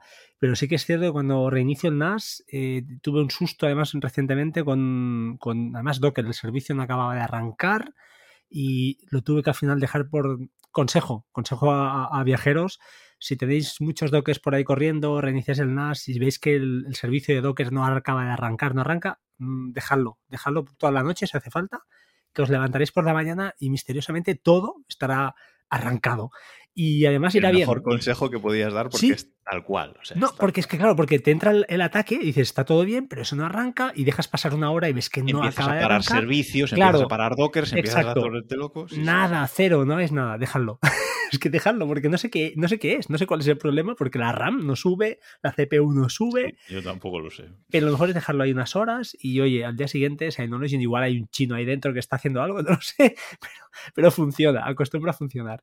Y lo que pasa es que, claro, puedes tener sustos. Yo creo que tuve la web caída no sé cuántas horas, pero bueno, oye, es un hobby no estoy vendiendo nada, no gano dinero. Eh, mira, el que me reporte que no va, pues sí. Creo que fuiste tú. sí, sí, la última vez fui yo. La última vez fui yo. Qué mamón. Digo, Ya, ya, lo sé, ya. Pues nada, y al final ya, ya se levanta. Es que, ¿sabes qué hago? Yo, yo con tus podcasts, lo hago con muchos, ¿no? Pero con, con, los tuyos especialmente, como sueles hablar de muchos enlaces y poner mucha información en el blog, yo lo que hago es, acabo de escucharme el capítulo. Qué grande. Y luego me voy a la, me voy a la web a ver lo que, lo que has puesto y tal. Y justo acababa de escuchar el capítulo en ese momento y digo, voy a la web a ver. Y digo, no va, digo, pero ¿qué pasa aquí? Voy a avisarlo, no vaya a ser, que no, que no esté dando cuenta. Pero bueno, bueno otra herramienta que usamos los dos, la, hostia, que te comenté, ¿cómo se llama esta para, ah, para monitorizar uh, sitios? Uptime Robot. Exacto, Uptime Robot, que además eh, han modernizado la interfaz a un par de años así. Y la verdad es que va muy bien, porque cuando os cae un sitio, pues oye, te envía un correito o una, sí, una, un correo, una notificación, no recuerdo, y, Puedes configurar las, las dos sí, cosas. ¿no? Yo tengo que me mande notificación solo, pero sí que puedes configurar las, las, dos cosas. La verdad es que era un dolor, ¿eh? La interfaz que tenía e, antes. Era muy fea, muy fea antes, sí, sí. Ya veo que tú también eres de los antiguos. sí, sí, sí, sí, Era como pegarle a un padre, era muy fea. Pero bueno, ahora es decente y la parte gratuita que tiene más que suficiente para cualquier usuario que tenga, no sé, no sé cuántos dominios te permite, pero bueno, más de uno, creo, no sé si 10 No, o si yo tengo, vamos, no sé, yo debo tener como 10 monitores o sí. Yo creo que te permite. es que tengo mucha cosa. Ya lo veo, ya tienes una vida muy complicada, ¿eh? Joder. No, no, ahora, ahora es muy tranquila porque todo funciona, todo va bien. Y cuando se rompe algo, bueno. Oye, yo llevo, ahora, se lo decía a la mujer esta, esta tarde, digo, llevo 4 o 5 días que eh, el servidor de Plex, que por cierto yo no lo tengo en el NAS, lo tengo en el, en el Mac, en el M1, hmm. este, funciona bien. Porque he pasado una pesadilla, no sé qué le pasaba porque lo cierto es que ahí tengo yo unas cosas un poco raras porque lo que es los datos no los tengo ahí, los tengo en un disco externo y bueno, tengo un montaje un poco complicado, ¿eh? el servidor, mi servidor multimedia es un poco complejo, pero, pero sí que, hostia, y ahora llevo cuatro días o cinco que, oye, perfecto, tu plano, sin ninguna actualización, no han hecho nada raro, no lo sé, son cosas a veces que también eh, el factor suerte, yo siempre he dicho que en la informática eh, es importante, no sé si a ti te ocurre, porque tú te mueves en un mundo quizá más de, bueno, no lo sé, igual tienes clientes o tocas empresas donde el, el cliente con el que hablas igual no es experto, no lo sé, pero en mi caso, o te habrá pasado el típico amigo, familiar, etcétera, que dice que no va, que no va, vas tú y, sí que va. Y haces lo mismo, ¿no? Pero es esa gente que tenemos este don, ¿no? Que, que, eh, somos amigos del hardware o del silicio, como dice Mahosan, y hay gente que no tiene ese, ese ángel tú y tampoco les vas a culpar pero pasa. Yo, yo, a mí, yo tengo de todo, ya te digo. O sea, yo tengo, pues, pues conservo muchos amigos de la carrera, etcétera. Entonces, mm, gente muy técnica y tal. Pero luego, pues eso, lo típico, la familia. Y me tiene pasado muchísimas veces mi padre llamándome, mira, es que tengo que imprimir este PDF y es que no va. Digo, vale, eh, venga, me voy a conectar por TeamViewer a tu ordenador. Ya lo tengo todo automatizado con ellos para, ¿sabes? Digo, mira, abre el, iconito ese azul y, y venga, me conecto y digo, a ver, haz lo que estabas haciendo. Y lo hace y funciona. Y digo, bueno, pues ya está. Otro éxito del técnico de, IT.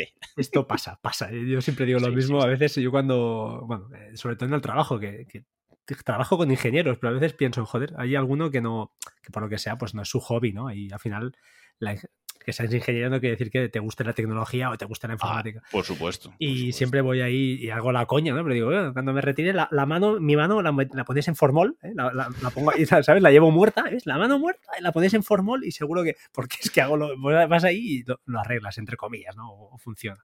Bueno, son, son chiquillas y, coñas que a veces, pues bueno. Sí, pero hacen gracia, pero hacen gracia. gracia bueno, mira, hemos hecho lo mismo, pero yo qué sé, eh, amigo de las máquinas, ¿sabes? pues ya está, ¿sabes? en fin. Oye, otra cosa que he visto por aquí que no tengo ni idea de qué es. Zavix. ¿Qué es eso?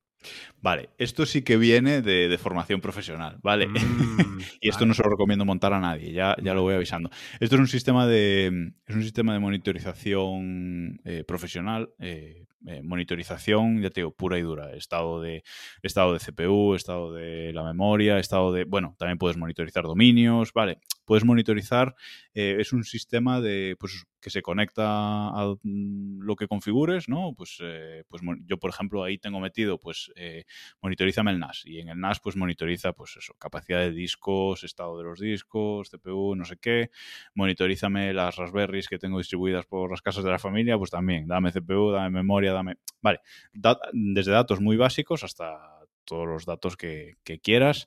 Em, pues eso, para ver si algo, si algo se cae o no, etcétera. Mm, yo es un sistema de monitorización, digamos, eso, profesional, lo que, y que yo pues a nivel profesional eh, uso mucho, ¿vale? Trabajo mucho con él, entonces lo conozco y dije, vale, pues me lo voy a montar yo para mí. Realmente empezó como, bueno, realmente empezó, yo lo monté en Minas para hacer una prueba para una cosa del trabajo, ¿vale? Que me estaba pasando, que me estaba pasando en el trabajo y digo, voy a ver si lo puedo resolver eh, yo para luego aplicarlo de, trabajo, ¿no? Pero luego dije, pues mira, ya lo tengo aquí montado, lo configuro para mis cosas y, ya está. Y como se podía montar en Docker, que yo mm, a nivel profesional no, nunca lo he montado en Docker, nunca lo he visto montado en, Docker, pero vi que se, que se podía. Hay que levantar cinco Dockers diferentes. es, un tipo grafana, supongo, ¿no? Eh, tiene uno Docker para base de datos, otro para. Vale. Un Docker para base de datos, otro Docker para monitorizarse a sí mismo, otro Docker de agente. Bueno, el servidor, la web es otro Docker diferente. Qué bonito. Entonces, bueno, ya te digo, me, gusta porque, porque, porque ya te digo, lo uso profesionalmente y además eh, es código abierto, ¿vale? Eh, es verdad que si lo usas profesionalmente hay que pagar, pero si lo usas para ti, pues es, código abierto y, está bien. Y ya digo, no recomiendo a nadie que lo monte. Si queréis un sistema de monitorización, pues eso, montaos Grafana, que además visualmente creo que es un poco más bonito.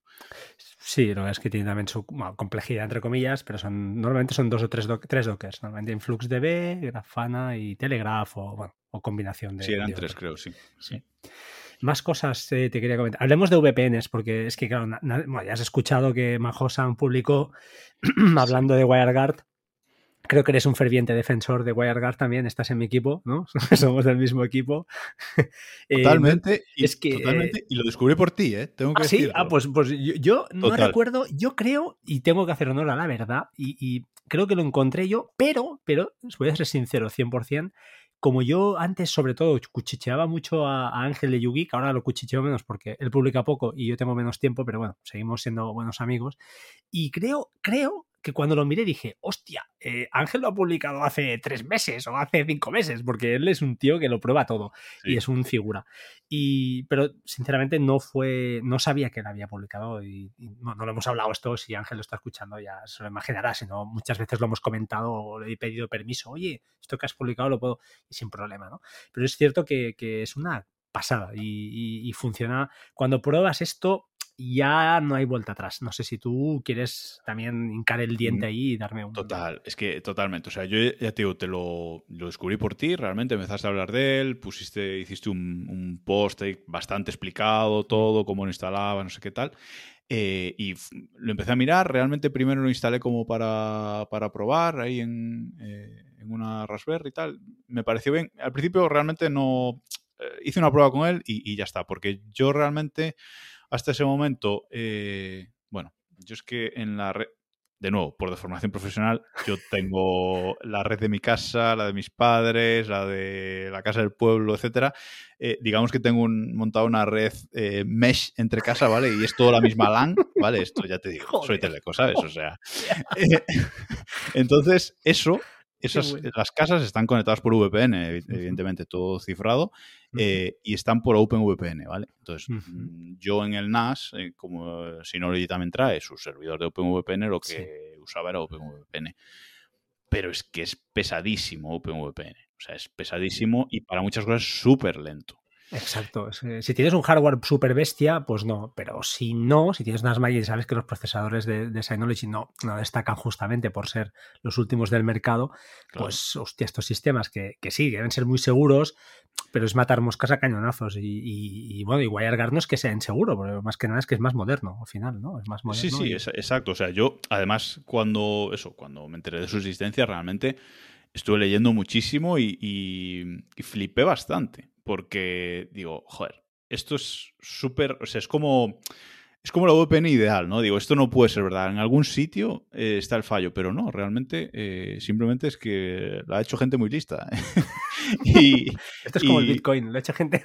efectivamente, sí, sí, sí, sí, Y dices, joder, pero esto podía haber existido hace mucho y, existe ahora. Y, ya te digo, empecé como para probar y luego un día que dije, bueno, a ver, vamos a dar una vuelta al sistema de VPN que, estoy usando y tal, y nada, ya eh, deshabilité el, servidor OpenVPN de, de, Synology y todo a, a WireGuard. Y es lo que uso. Además, creo que incluso lo comentabas en, el último podcast, eh, lo de que se pueda el tema de la aplicación de iPhone. Eso es fantástico. Eso es fantástico. O sea, yo ahora estoy conectado siempre a, casa y todas mis peticiones de DNS van por DNS. Esté en casa, esté en la calle, esté en cualquier sitio. Eso de que se desconecte y se conecta automáticamente, eso es espectacular. Es que yo ya no quiero otra cosa. Mm, yo igual. Es que solo por eso, de verdad os lo digo, que vale la pena hacer el esfuerzo. Justamente durante estos dos días hay un oyente que, que, me, me interpeló, me dijo, oye, que me ha quedado atascado aquí y tal. Y al final lo sacamos y, nada, era una chorrada, porque lo más difícil lo había hecho siguiendo el tutorial de, David, que es otro buen amigo que hace unos tutoriales espectaculares. Pasito a pasito, sí. Sí, lo hace muy bien. Y, y hostia, o sea que cualquier persona lo puede instalar. Lo que pasa es que hay que querer y, ya de paso, pues oye, aparte de, aparte de aprender, pues, pues eh, te funcionará. Es que funciona la primera. Si, si sigues de pea para lo que dice David, que no se salta nada, cero pasos, te tiene que funcionar. Eso sí, las... dime, dime. No, digo, y además con, con WireGuard Easy, ese, este Docker que hay ahora, esta imagen de Docker, eso es genial. O sea, porque además tienes interfaz gráfica. O sea, eso ya espectacular. O sea, es que no. Yo ahora mismo le diría a todo el mundo que instalase WireGuard con, con WireGuard Easy, con la imagen esa que. sí, exactamente. La única pega que estuvimos comentando con David, bueno, sea con WireGuard Easy o no sé si con el convencional, no, no lo recuerdo, que me decía, me decía David, bueno, pero ¿sabes qué pasa? Que las estadísticas de, de, de PyHole. Eh, te salen todas hechas desde el... Bueno, pero eso lo puedes saltar.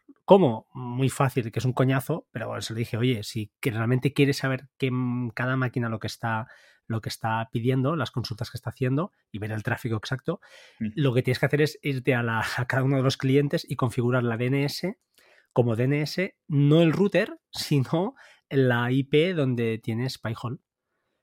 ¿Me explico? No, la IP del eh, router. El router yo entiendo que tendrás la DNS del router. La manera fácil, ¿cuál es? Coger el router.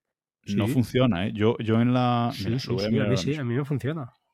O sea, tú, en, tú en tu PyHole ves cada. No, no, no. Eh, bueno, no, no lo he hecho en todas las máquinas, yo soy muy vago eh, para Bueno, no, no, ya, vale, pero, aparte, mis hijos todavía no están en estas edades que, que tampoco creo que lo hagan en su día, ¿eh? no sé que vea algo raro, yo soy muy amigo de que, de que cada uno tenga su privacidad, o sea que sí, sí, sí. hablando en plata, si yo qué sé, si mi hijo, pues yo qué sé, o mi hija, no sé, ve porno, pues oye, pues bienvenido sea, no sé, al final son cosas, mientras no sean cosas más serias de droga o pederastias o cosas que ahí pues bueno, tienes que pensar que haces bien tu trabajo, pues no, no tengo bueno, cosas, que descubrimos todos y que no pasa nada y aquí Exacto, ya está.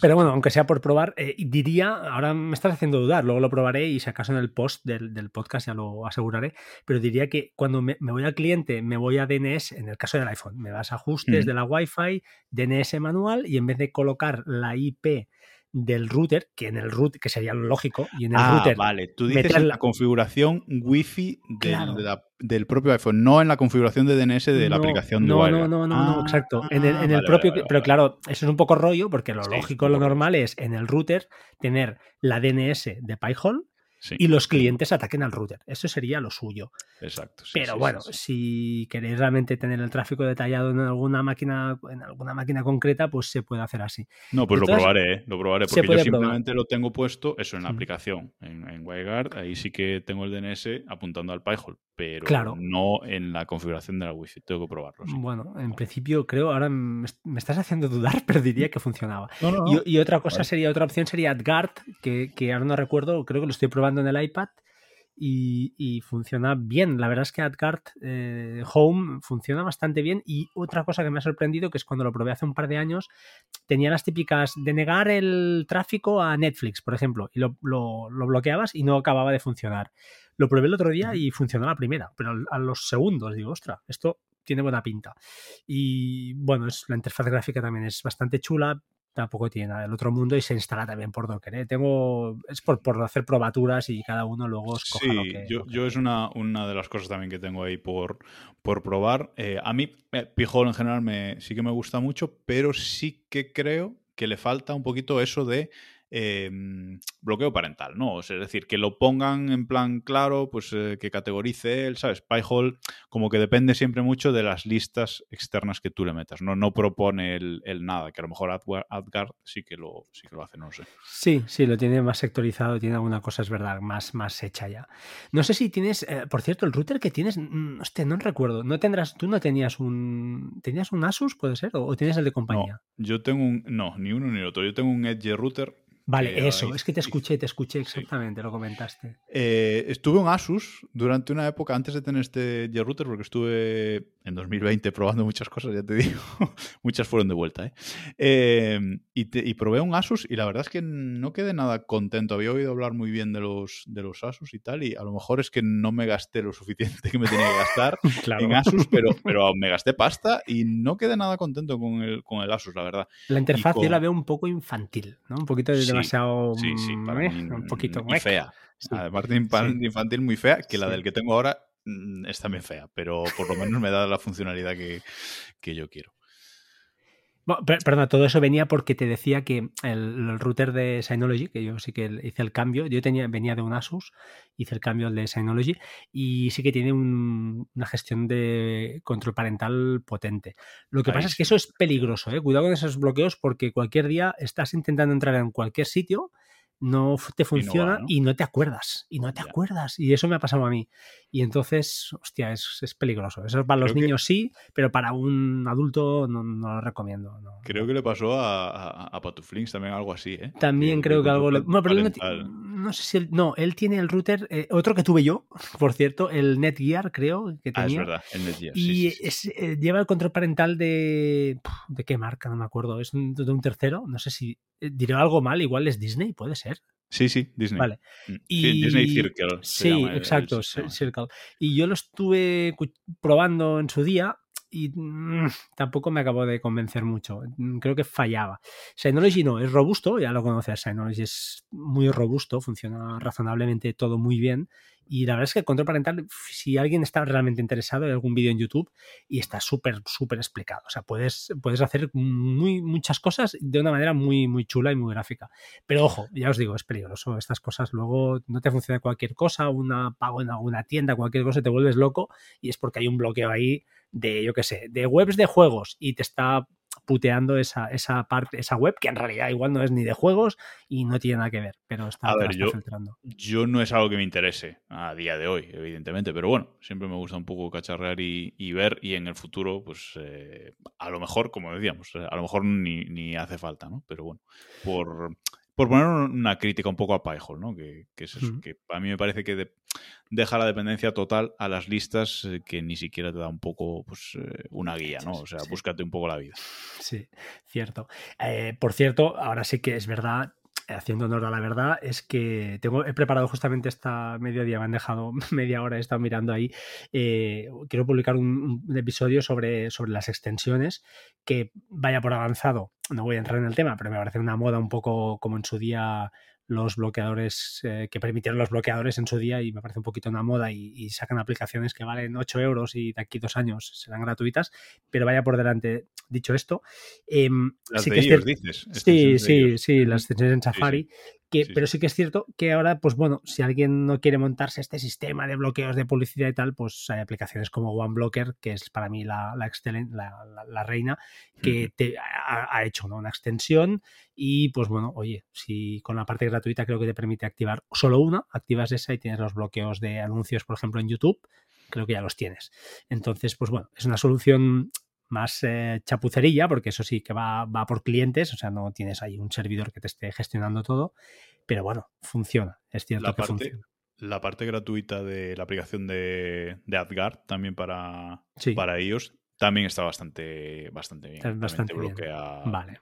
muchas cosas, o sea, y es, y es gratuita si a alguien le interesa. Pues, vale, pues, pues, pues, fijaos, o sea que siempre hay opciones, pero bueno, si te lo quieres montar un poquito, te gusta, pues con una Raspberry, con unas Synology puedes hacer virguerías como, como está explicando, ¿no? Como está explicando Jacobo y, yo mismo, que podéis hacer muchas cosas. Con unas en casa podéis, tenéis horas ahí, que por cierto he visto que tienes eh, montado, eso a ver qué me explicas. Eh, yo, yo lo probé, pero claro, ahí en el mercado español digamos que no es muy útil, ¿no? Jacket, Radar, Sonar y Bazaar Esto, sin entrar en muchos detalles y zonas pantanosas, a ver qué puedes explicarnos de esto para un usuario. Alguien que no haya escuchado nunca qué es esto, explícale, explícale para qué, para qué lo usas.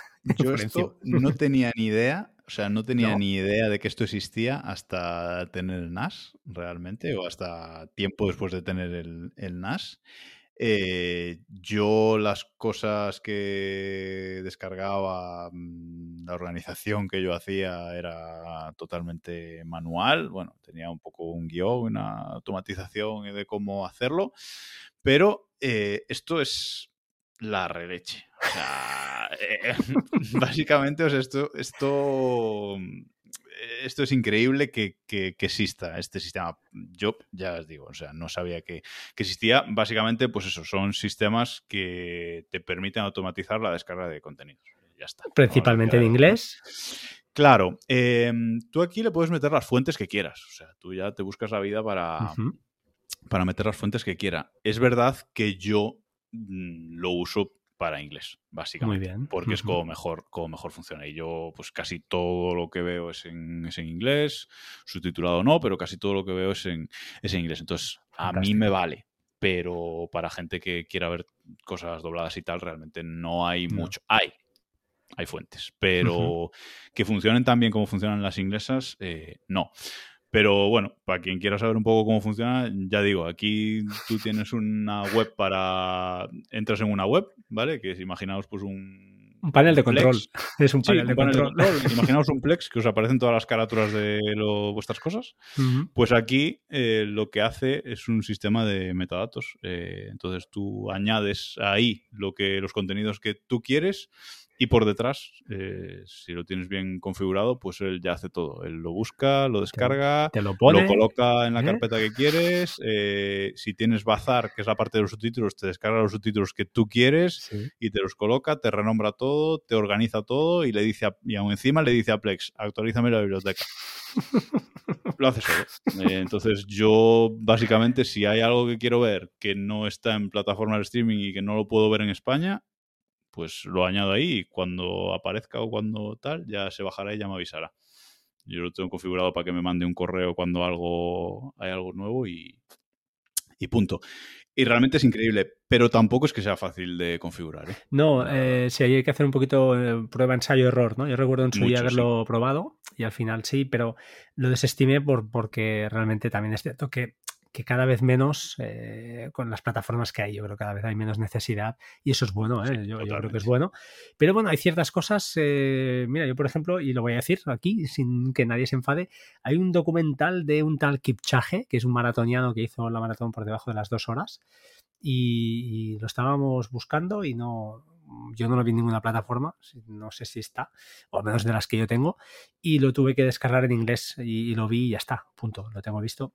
Y esas cosas, pues bueno, van bien si realmente, pues como tú, ¿no? Alguien consuma mucho realmente en inglés, alguna serie, algo puntual que no está aquí o que no la tengas contratada y, y hoy al final tampoco vamos a ser realistas, o tampoco te vale la pena pagar una plataforma para ver una sola serie.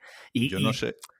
Yo no sé cómo, cómo Decar no tiene esto montado, porque Decar es el culmen de yo, yo lo mío para mí. No, pero él, él, él es eh, sobre todo películas años 60, 70, o sea que tiene... Más selectivo también. Más, más selectivo, es un, es un, maestro, o sea, es otro nivel.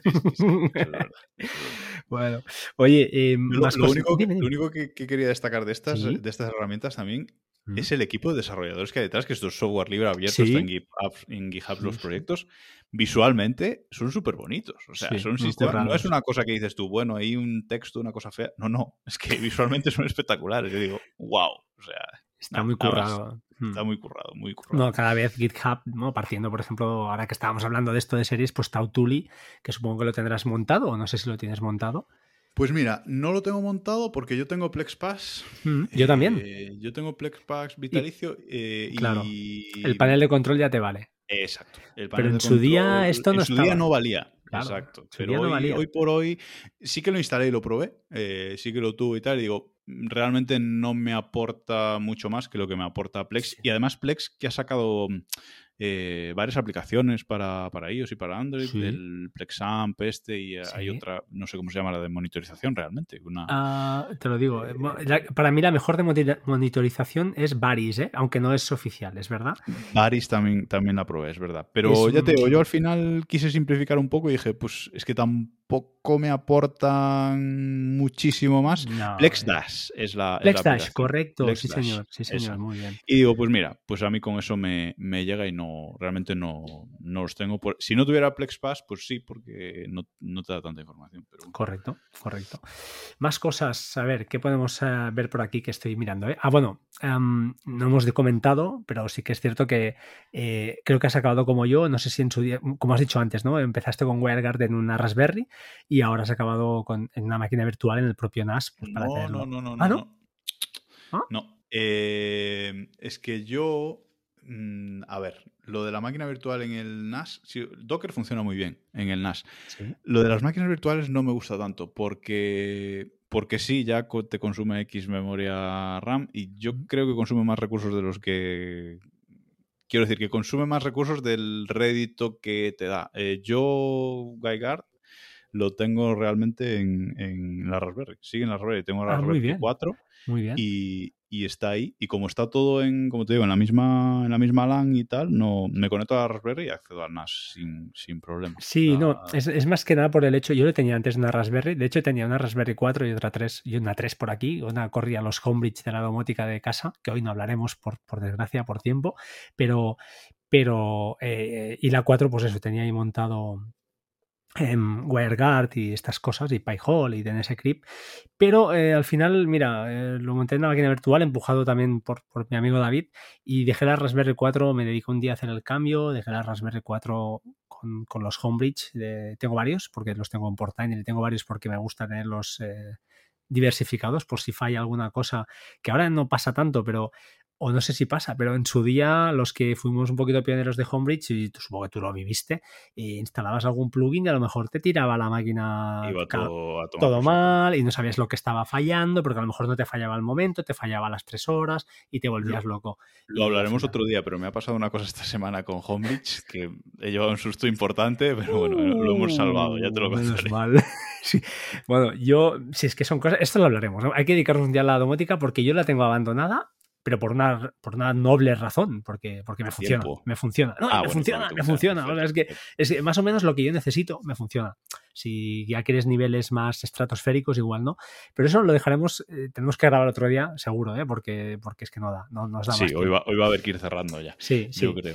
Sí, iremos cerrando. Eh, te quería comentar ya, creo, como última cosa, porque has visto que nos hemos pateado el, guion, nos hemos dejado al 10% quizá, porque, sí, sí, pero no hemos hablado de herramientas de productividad, cero. No hemos hablado de nada, pero bueno, eh, lo, dejaremos para el siguiente, el siguiente episodio. Antes de despedirme, te quería comentar alguna serie o película que nos quieras eh, recomendar, ya que estamos en esas cosas. ¿Has visto la del pues calamar, el juego del calamar? ¿Qué te ha parecido?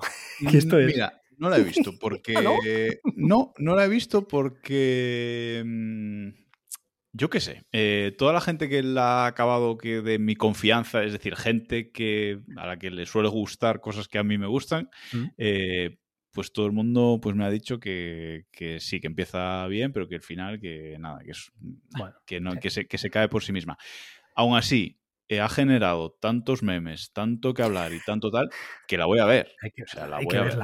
Claro, es que hay que, por, por, por cultura general, hay que, verla. Entonces sí, la, acabaré, la acabaré viendo, seguro. ¿Viste, ¿Viste Alice in Borderland?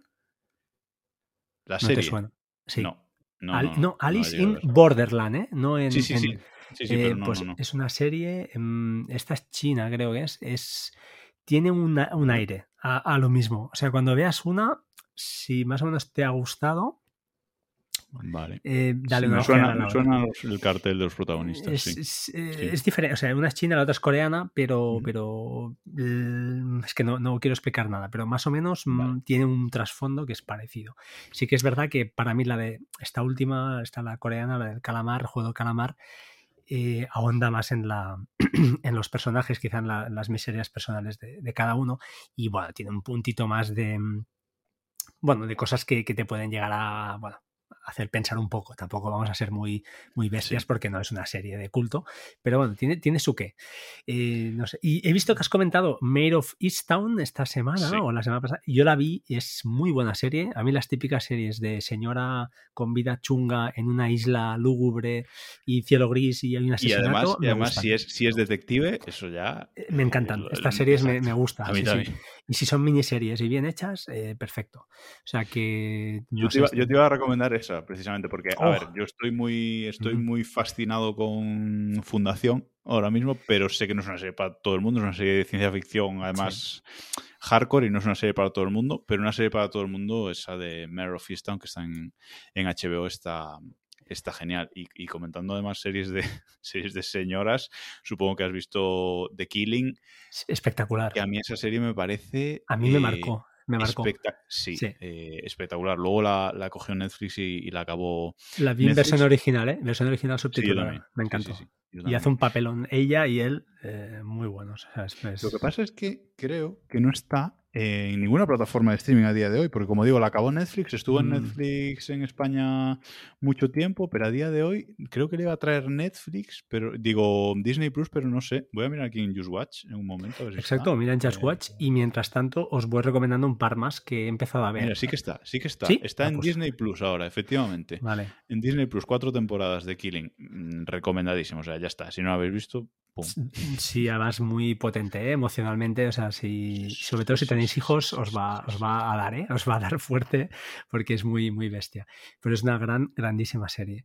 Y he empezado a ver Vigil. Es una serie inglesa de la BBC. Eh, señora, policía. O sea, ya, ya, Vigil, sí. Es de un. A ver, lo puedo decir, sí. Es un submarino. O sea, es una policía y hay un asesinato en un submarino nuclear. Ya está, no voy a decir nada más. Bien, pues mira, eh, me nos pillas en casa en un momento. Eh, sí, pero es solo cinco, capítulos creo que hay solo. ¿eh? van a no, es un, un, beach watching de esos, ¿eh? No es, mira, y, de, de, la BBC está en Movistar. Pues mira, esto es calidad seguro. Sí, te decía que nos pillas en un momento en, en casa entre series, ¿no? Porque hemos acabado Mero Fistown y series realmente que estemos viendo, pues estamos viendo la segunda de Ted Lasso, que todavía no la hemos acabado, pero bueno, es una serie a lo mejor más ligera, aunque está bueno. Eh, y estamos ahí un poco en, encontrar esa serie que nos, eh, que nos mole, no nos decidimos a empezar la segunda temporada de The Morning Show todavía, etcétera. Y igual que tú. Esta de, Vigil, Dale una ojeada al primer capítulo y si os gusta, está bien hecha. Es, al final, serie inglesa tiene, su punto. Está bien, muy bien, muy bien guionizada, aunque yo no soy un experto ni mucho menos, pero me, me, me, está gustando, me está, me está enganchando. Y otra que me han hablado muy bien. No recomendación. No, perfecto. eh, ¿Cómo? Ay, se me ha ido. Se me... ¿De qué va? La recomendación y se me ha ido. Eh... Bueno, mientras tanto, si quieres, disparo yo. Disparo yo. Ah, no, me dirás asesinatos en el edificio. En, uh, no, no, no, no, no, Es, una, es una serie que además eh, me ha costado encontrar. Es el tercer día. Que, bueno, es The Third Day, ¿vale? Eh, que es una serie que a priori mm, tenía todo para estar bien. Es una serie protagonizada por Jude Law. Eh, que me ha costado bastante encontrar, la verdad, pero es que he visto el primer capítulo y digo, ¿qué fumada es esta? O sea, lo hemos acabado de ver, pero nos ha costado muchísimo. O sea, es una serie que mezcla los sueños de él, cosas que hacen sueños, un pueblo súper raro, gente súper rara. Son seis capítulos, ¿eh?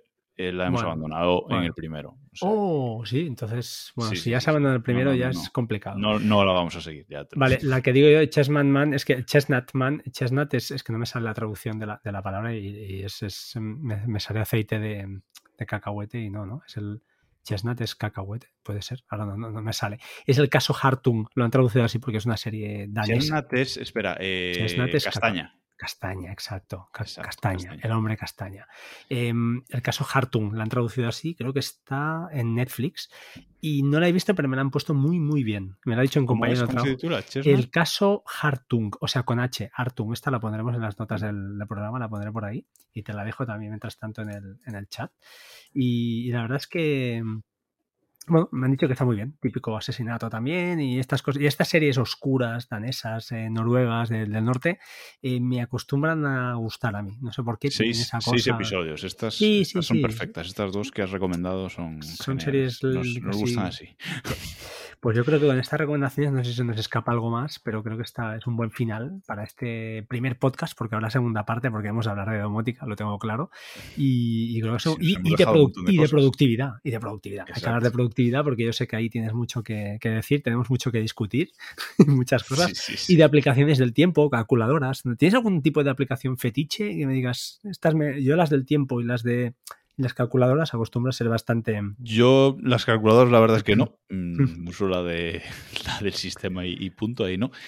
Pero las aplicaciones. Bueno, eh, tuve, tuve un tiempo que era muy de. Yo, el ejercicio que hago normalmente es eh, ir al gimnasio y tuve un tiempo de probar muchísimas aplicaciones de estas de, de rutinas, ¿no? Para guardar tus rutinas y tal, pero bueno, ya hace tiempo que elegí la mía y ya está. Pero sí que las aplicaciones del tiempo me han dado muchos dolores de, cabeza y he probado muchísimas aplicaciones del tiempo, pero muchísimas. Y hasta este año, creo que ha sido este año, que me he decidido a, probar Carrot Weather y a pagar uno de sus planes. Pues no me gusta nada la interfaz de Carrot Weather. Ah, en cambio, pues escuché que usabas, eh, justamente estoy picado porque Dark Room usabas tú. No, Dark, Dark, Dark, Sky. Y que está en Latinoamericana. Yo no, no tengo acceso, no he tenido tiempo a. Y, es una cosa que. La usé durante mucho tiempo, Dark Sky. de hecho, antes, la que usé, la que usaba antes de antes de Carrot Weather es, eh, era Dark Sky. Lo que pasa es que Dark Sky, pues eso, entre que la ha comprado Apple, que la, van a cerrar, que tal pues dije, tengo que ir buscando una, salida, pero sí, sí que sí que en su día me hice la cuenta americana, le metí pastas, me compré la aplicación y, la estuve usando años, años, porque la verdad es que la que más me gusta, pero por ejemplo, claro, como es una aplicación ya en abandono, que sigue funcionando bien y tal, pero no tiene widgets, no tiene, sabes, hay muchas cosas ya del sistema que ya no, no aprovecha, ¿no? Entonces digo, bueno. Y Carrot Weather, como puedes usar la fuente de datos de de Dark Sky y tal, pues eh, de momento es la que estoy usando. Eh, he pagado este primer año de suscripción, el plan medio, creo, eh, y estoy muy contento. No sé si cuando tenga que volver a pagar me voy a decidir por otra cosa, pero de momento. No, al final, bueno, son, es, va por gustos. Yo la tuve un tiempo, la pagué durante un año o dos, creo, diría, y, y es que la interfaz no, no me acaba. Y aparte, antes eh, hacía como bromas. Eh, era un tipo de aplicación un poco rara. Ah, eso, eso lo sigue haciendo, pero eso es configurable, lo puedes desactivar. Vale, Y, ahora, la, ahora la interfaz, lo que pasa, por lo que me gusta mucho es que la interfaz es totalmente configurable. O sea, lo han hecho como por bloques, ¿vale? Han cogido la, la interfaz, han dicho, vale, pues tienes este bloque de eh, los próximos siete días, o este de los próximos cinco, o en vertical, o en horizontal, y la puedes configurar la interfaz completa como tú quieras. Muy bien. Y entonces eso modular, ¿no? Exacto, totalmente modular. Y yo realmente lo que he hecho, la he puesto con mejoras, pero la he puesto muy parecida a la que tenía en Dark Sky. muy bien, perfecto. Así que ya ves. Yo, mira, voy a despedirme, ¿eh? ahora sí, por cerrando ya, porque es todo el tiempo. Utilizo una que se llama, hace muchos años que la tengo y no la he borrado nunca. Y he ido y viniendo, porque no, no acaba. Pero es que ahora me he quedado con ella por su sencillez, porque es, es noruega, además, o sea, es gratis y se llama YR, o sea, YR. Eh, échale un ojo. A ver, la información que te da es no estas cosas es que te, voy a putear. ya te voy devolviendo la aplicación. No, a ver, en cuanto a información, es justita. Ahora lo, miramos, sí, pero, pero no sé, yo le tengo un cariño. Eh, ya te digo, yo diría, diría que si no es la aplicación más antigua que tengo, es de las más antiguas. Junto con hash fotos y alguna de estas así, que van, van heredando y van quedándose. Y hay muchas que, mira, van y vienen y, otras que se van. Pero esta, yo diría que es desde el primer, desde el iPhone 6, que es el primer iPhone que tuve, eh, la llevo y, no, ha salido nunca del... Siempre se ha quedado ahí. Pues me la voy a bajar y la voy a probar. Y la próxima vez que hablemos te, digo. Jacobo, hacemos una cosa. Eh, nos emplazamos en una segunda. Porque esto, esto va a ser bueno. O sea, este, este podcast está muy bien. Yo estoy muy, muy contento. Y si te parece, pues oye, ah, quedamos para una segunda tanda. Hablamos de productividad y de domótica. Estos dos grandes temas que nos han quedado así un poquito más apartados. Por supuesto. Por supuesto, pues yo, vamos, encantado de. Me lo he pasado genial grabando contigo y, vamos, eh, las veces que sea. Bueno, pues oye, eh, nada, yo voy a despedir un poquito el episodio y tú lo acabas de cerrar porque, porque, porque el invitado siempre, siempre lo cierra. Eh, señores, señoras, gracias por, por, habernos escuchado. Si has llegado hasta aquí, una hora y 37 minutos o 38 casi grabando. Eh, pues eso, espero que te lo hayas pasado bien, que hayas aprendido mucho, seguro, porque como ves, pues eh, has podido ver, Jacobo es un tío que no, que, que domina, que sabe de lo que habla. Y de verdad, ahora en serio, no lo digo porque esté él, es un podcast súper recomendable, o sea que seguro que lo escuchas, seguramente si estás escuchando este episodio, seguro que eres oyente. Por si no lo sabías, pues ya has descubierto un podcast más, 5 eh, o 10 minutos al día, de verdad que súper rápidos, recomendaciones rápidas, muy frescas. Eso sí, le voy a hacer una crítica que a veces nos deja con la miel en los labios porque dice algo y lo deja ahí tan tan en el aire que no sabes cómo lo ha hecho y tienes que las ganas de saber cómo, cómo, lo está haciendo. Y ahí sí que es la, pequeña crítica. Pero un placer ya habéis visto un tío cojonudo muy sano y, nada Jacobo gracias por, por, haber venido. Y sin más como siempre digo ya sabéis mi, mi mantra que seáis buenas personas, sed buena gente, tratad al resto como os gustaría que os trataran a vosotros, que parece una chorrada, pero es que funciona. Y nada más, nos escuchamos eh, pronto. Sin más, eh, dejo que Jacobo despida el, episodio de hoy. Buenas noches.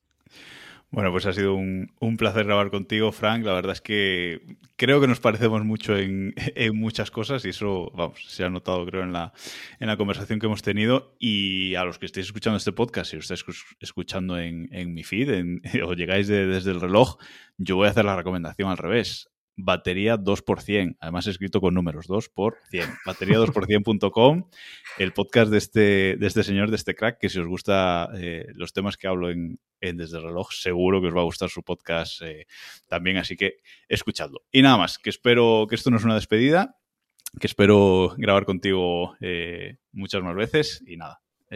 hasta luego a todos y gracias por escucharnos. Chao, chao. Chao, chao.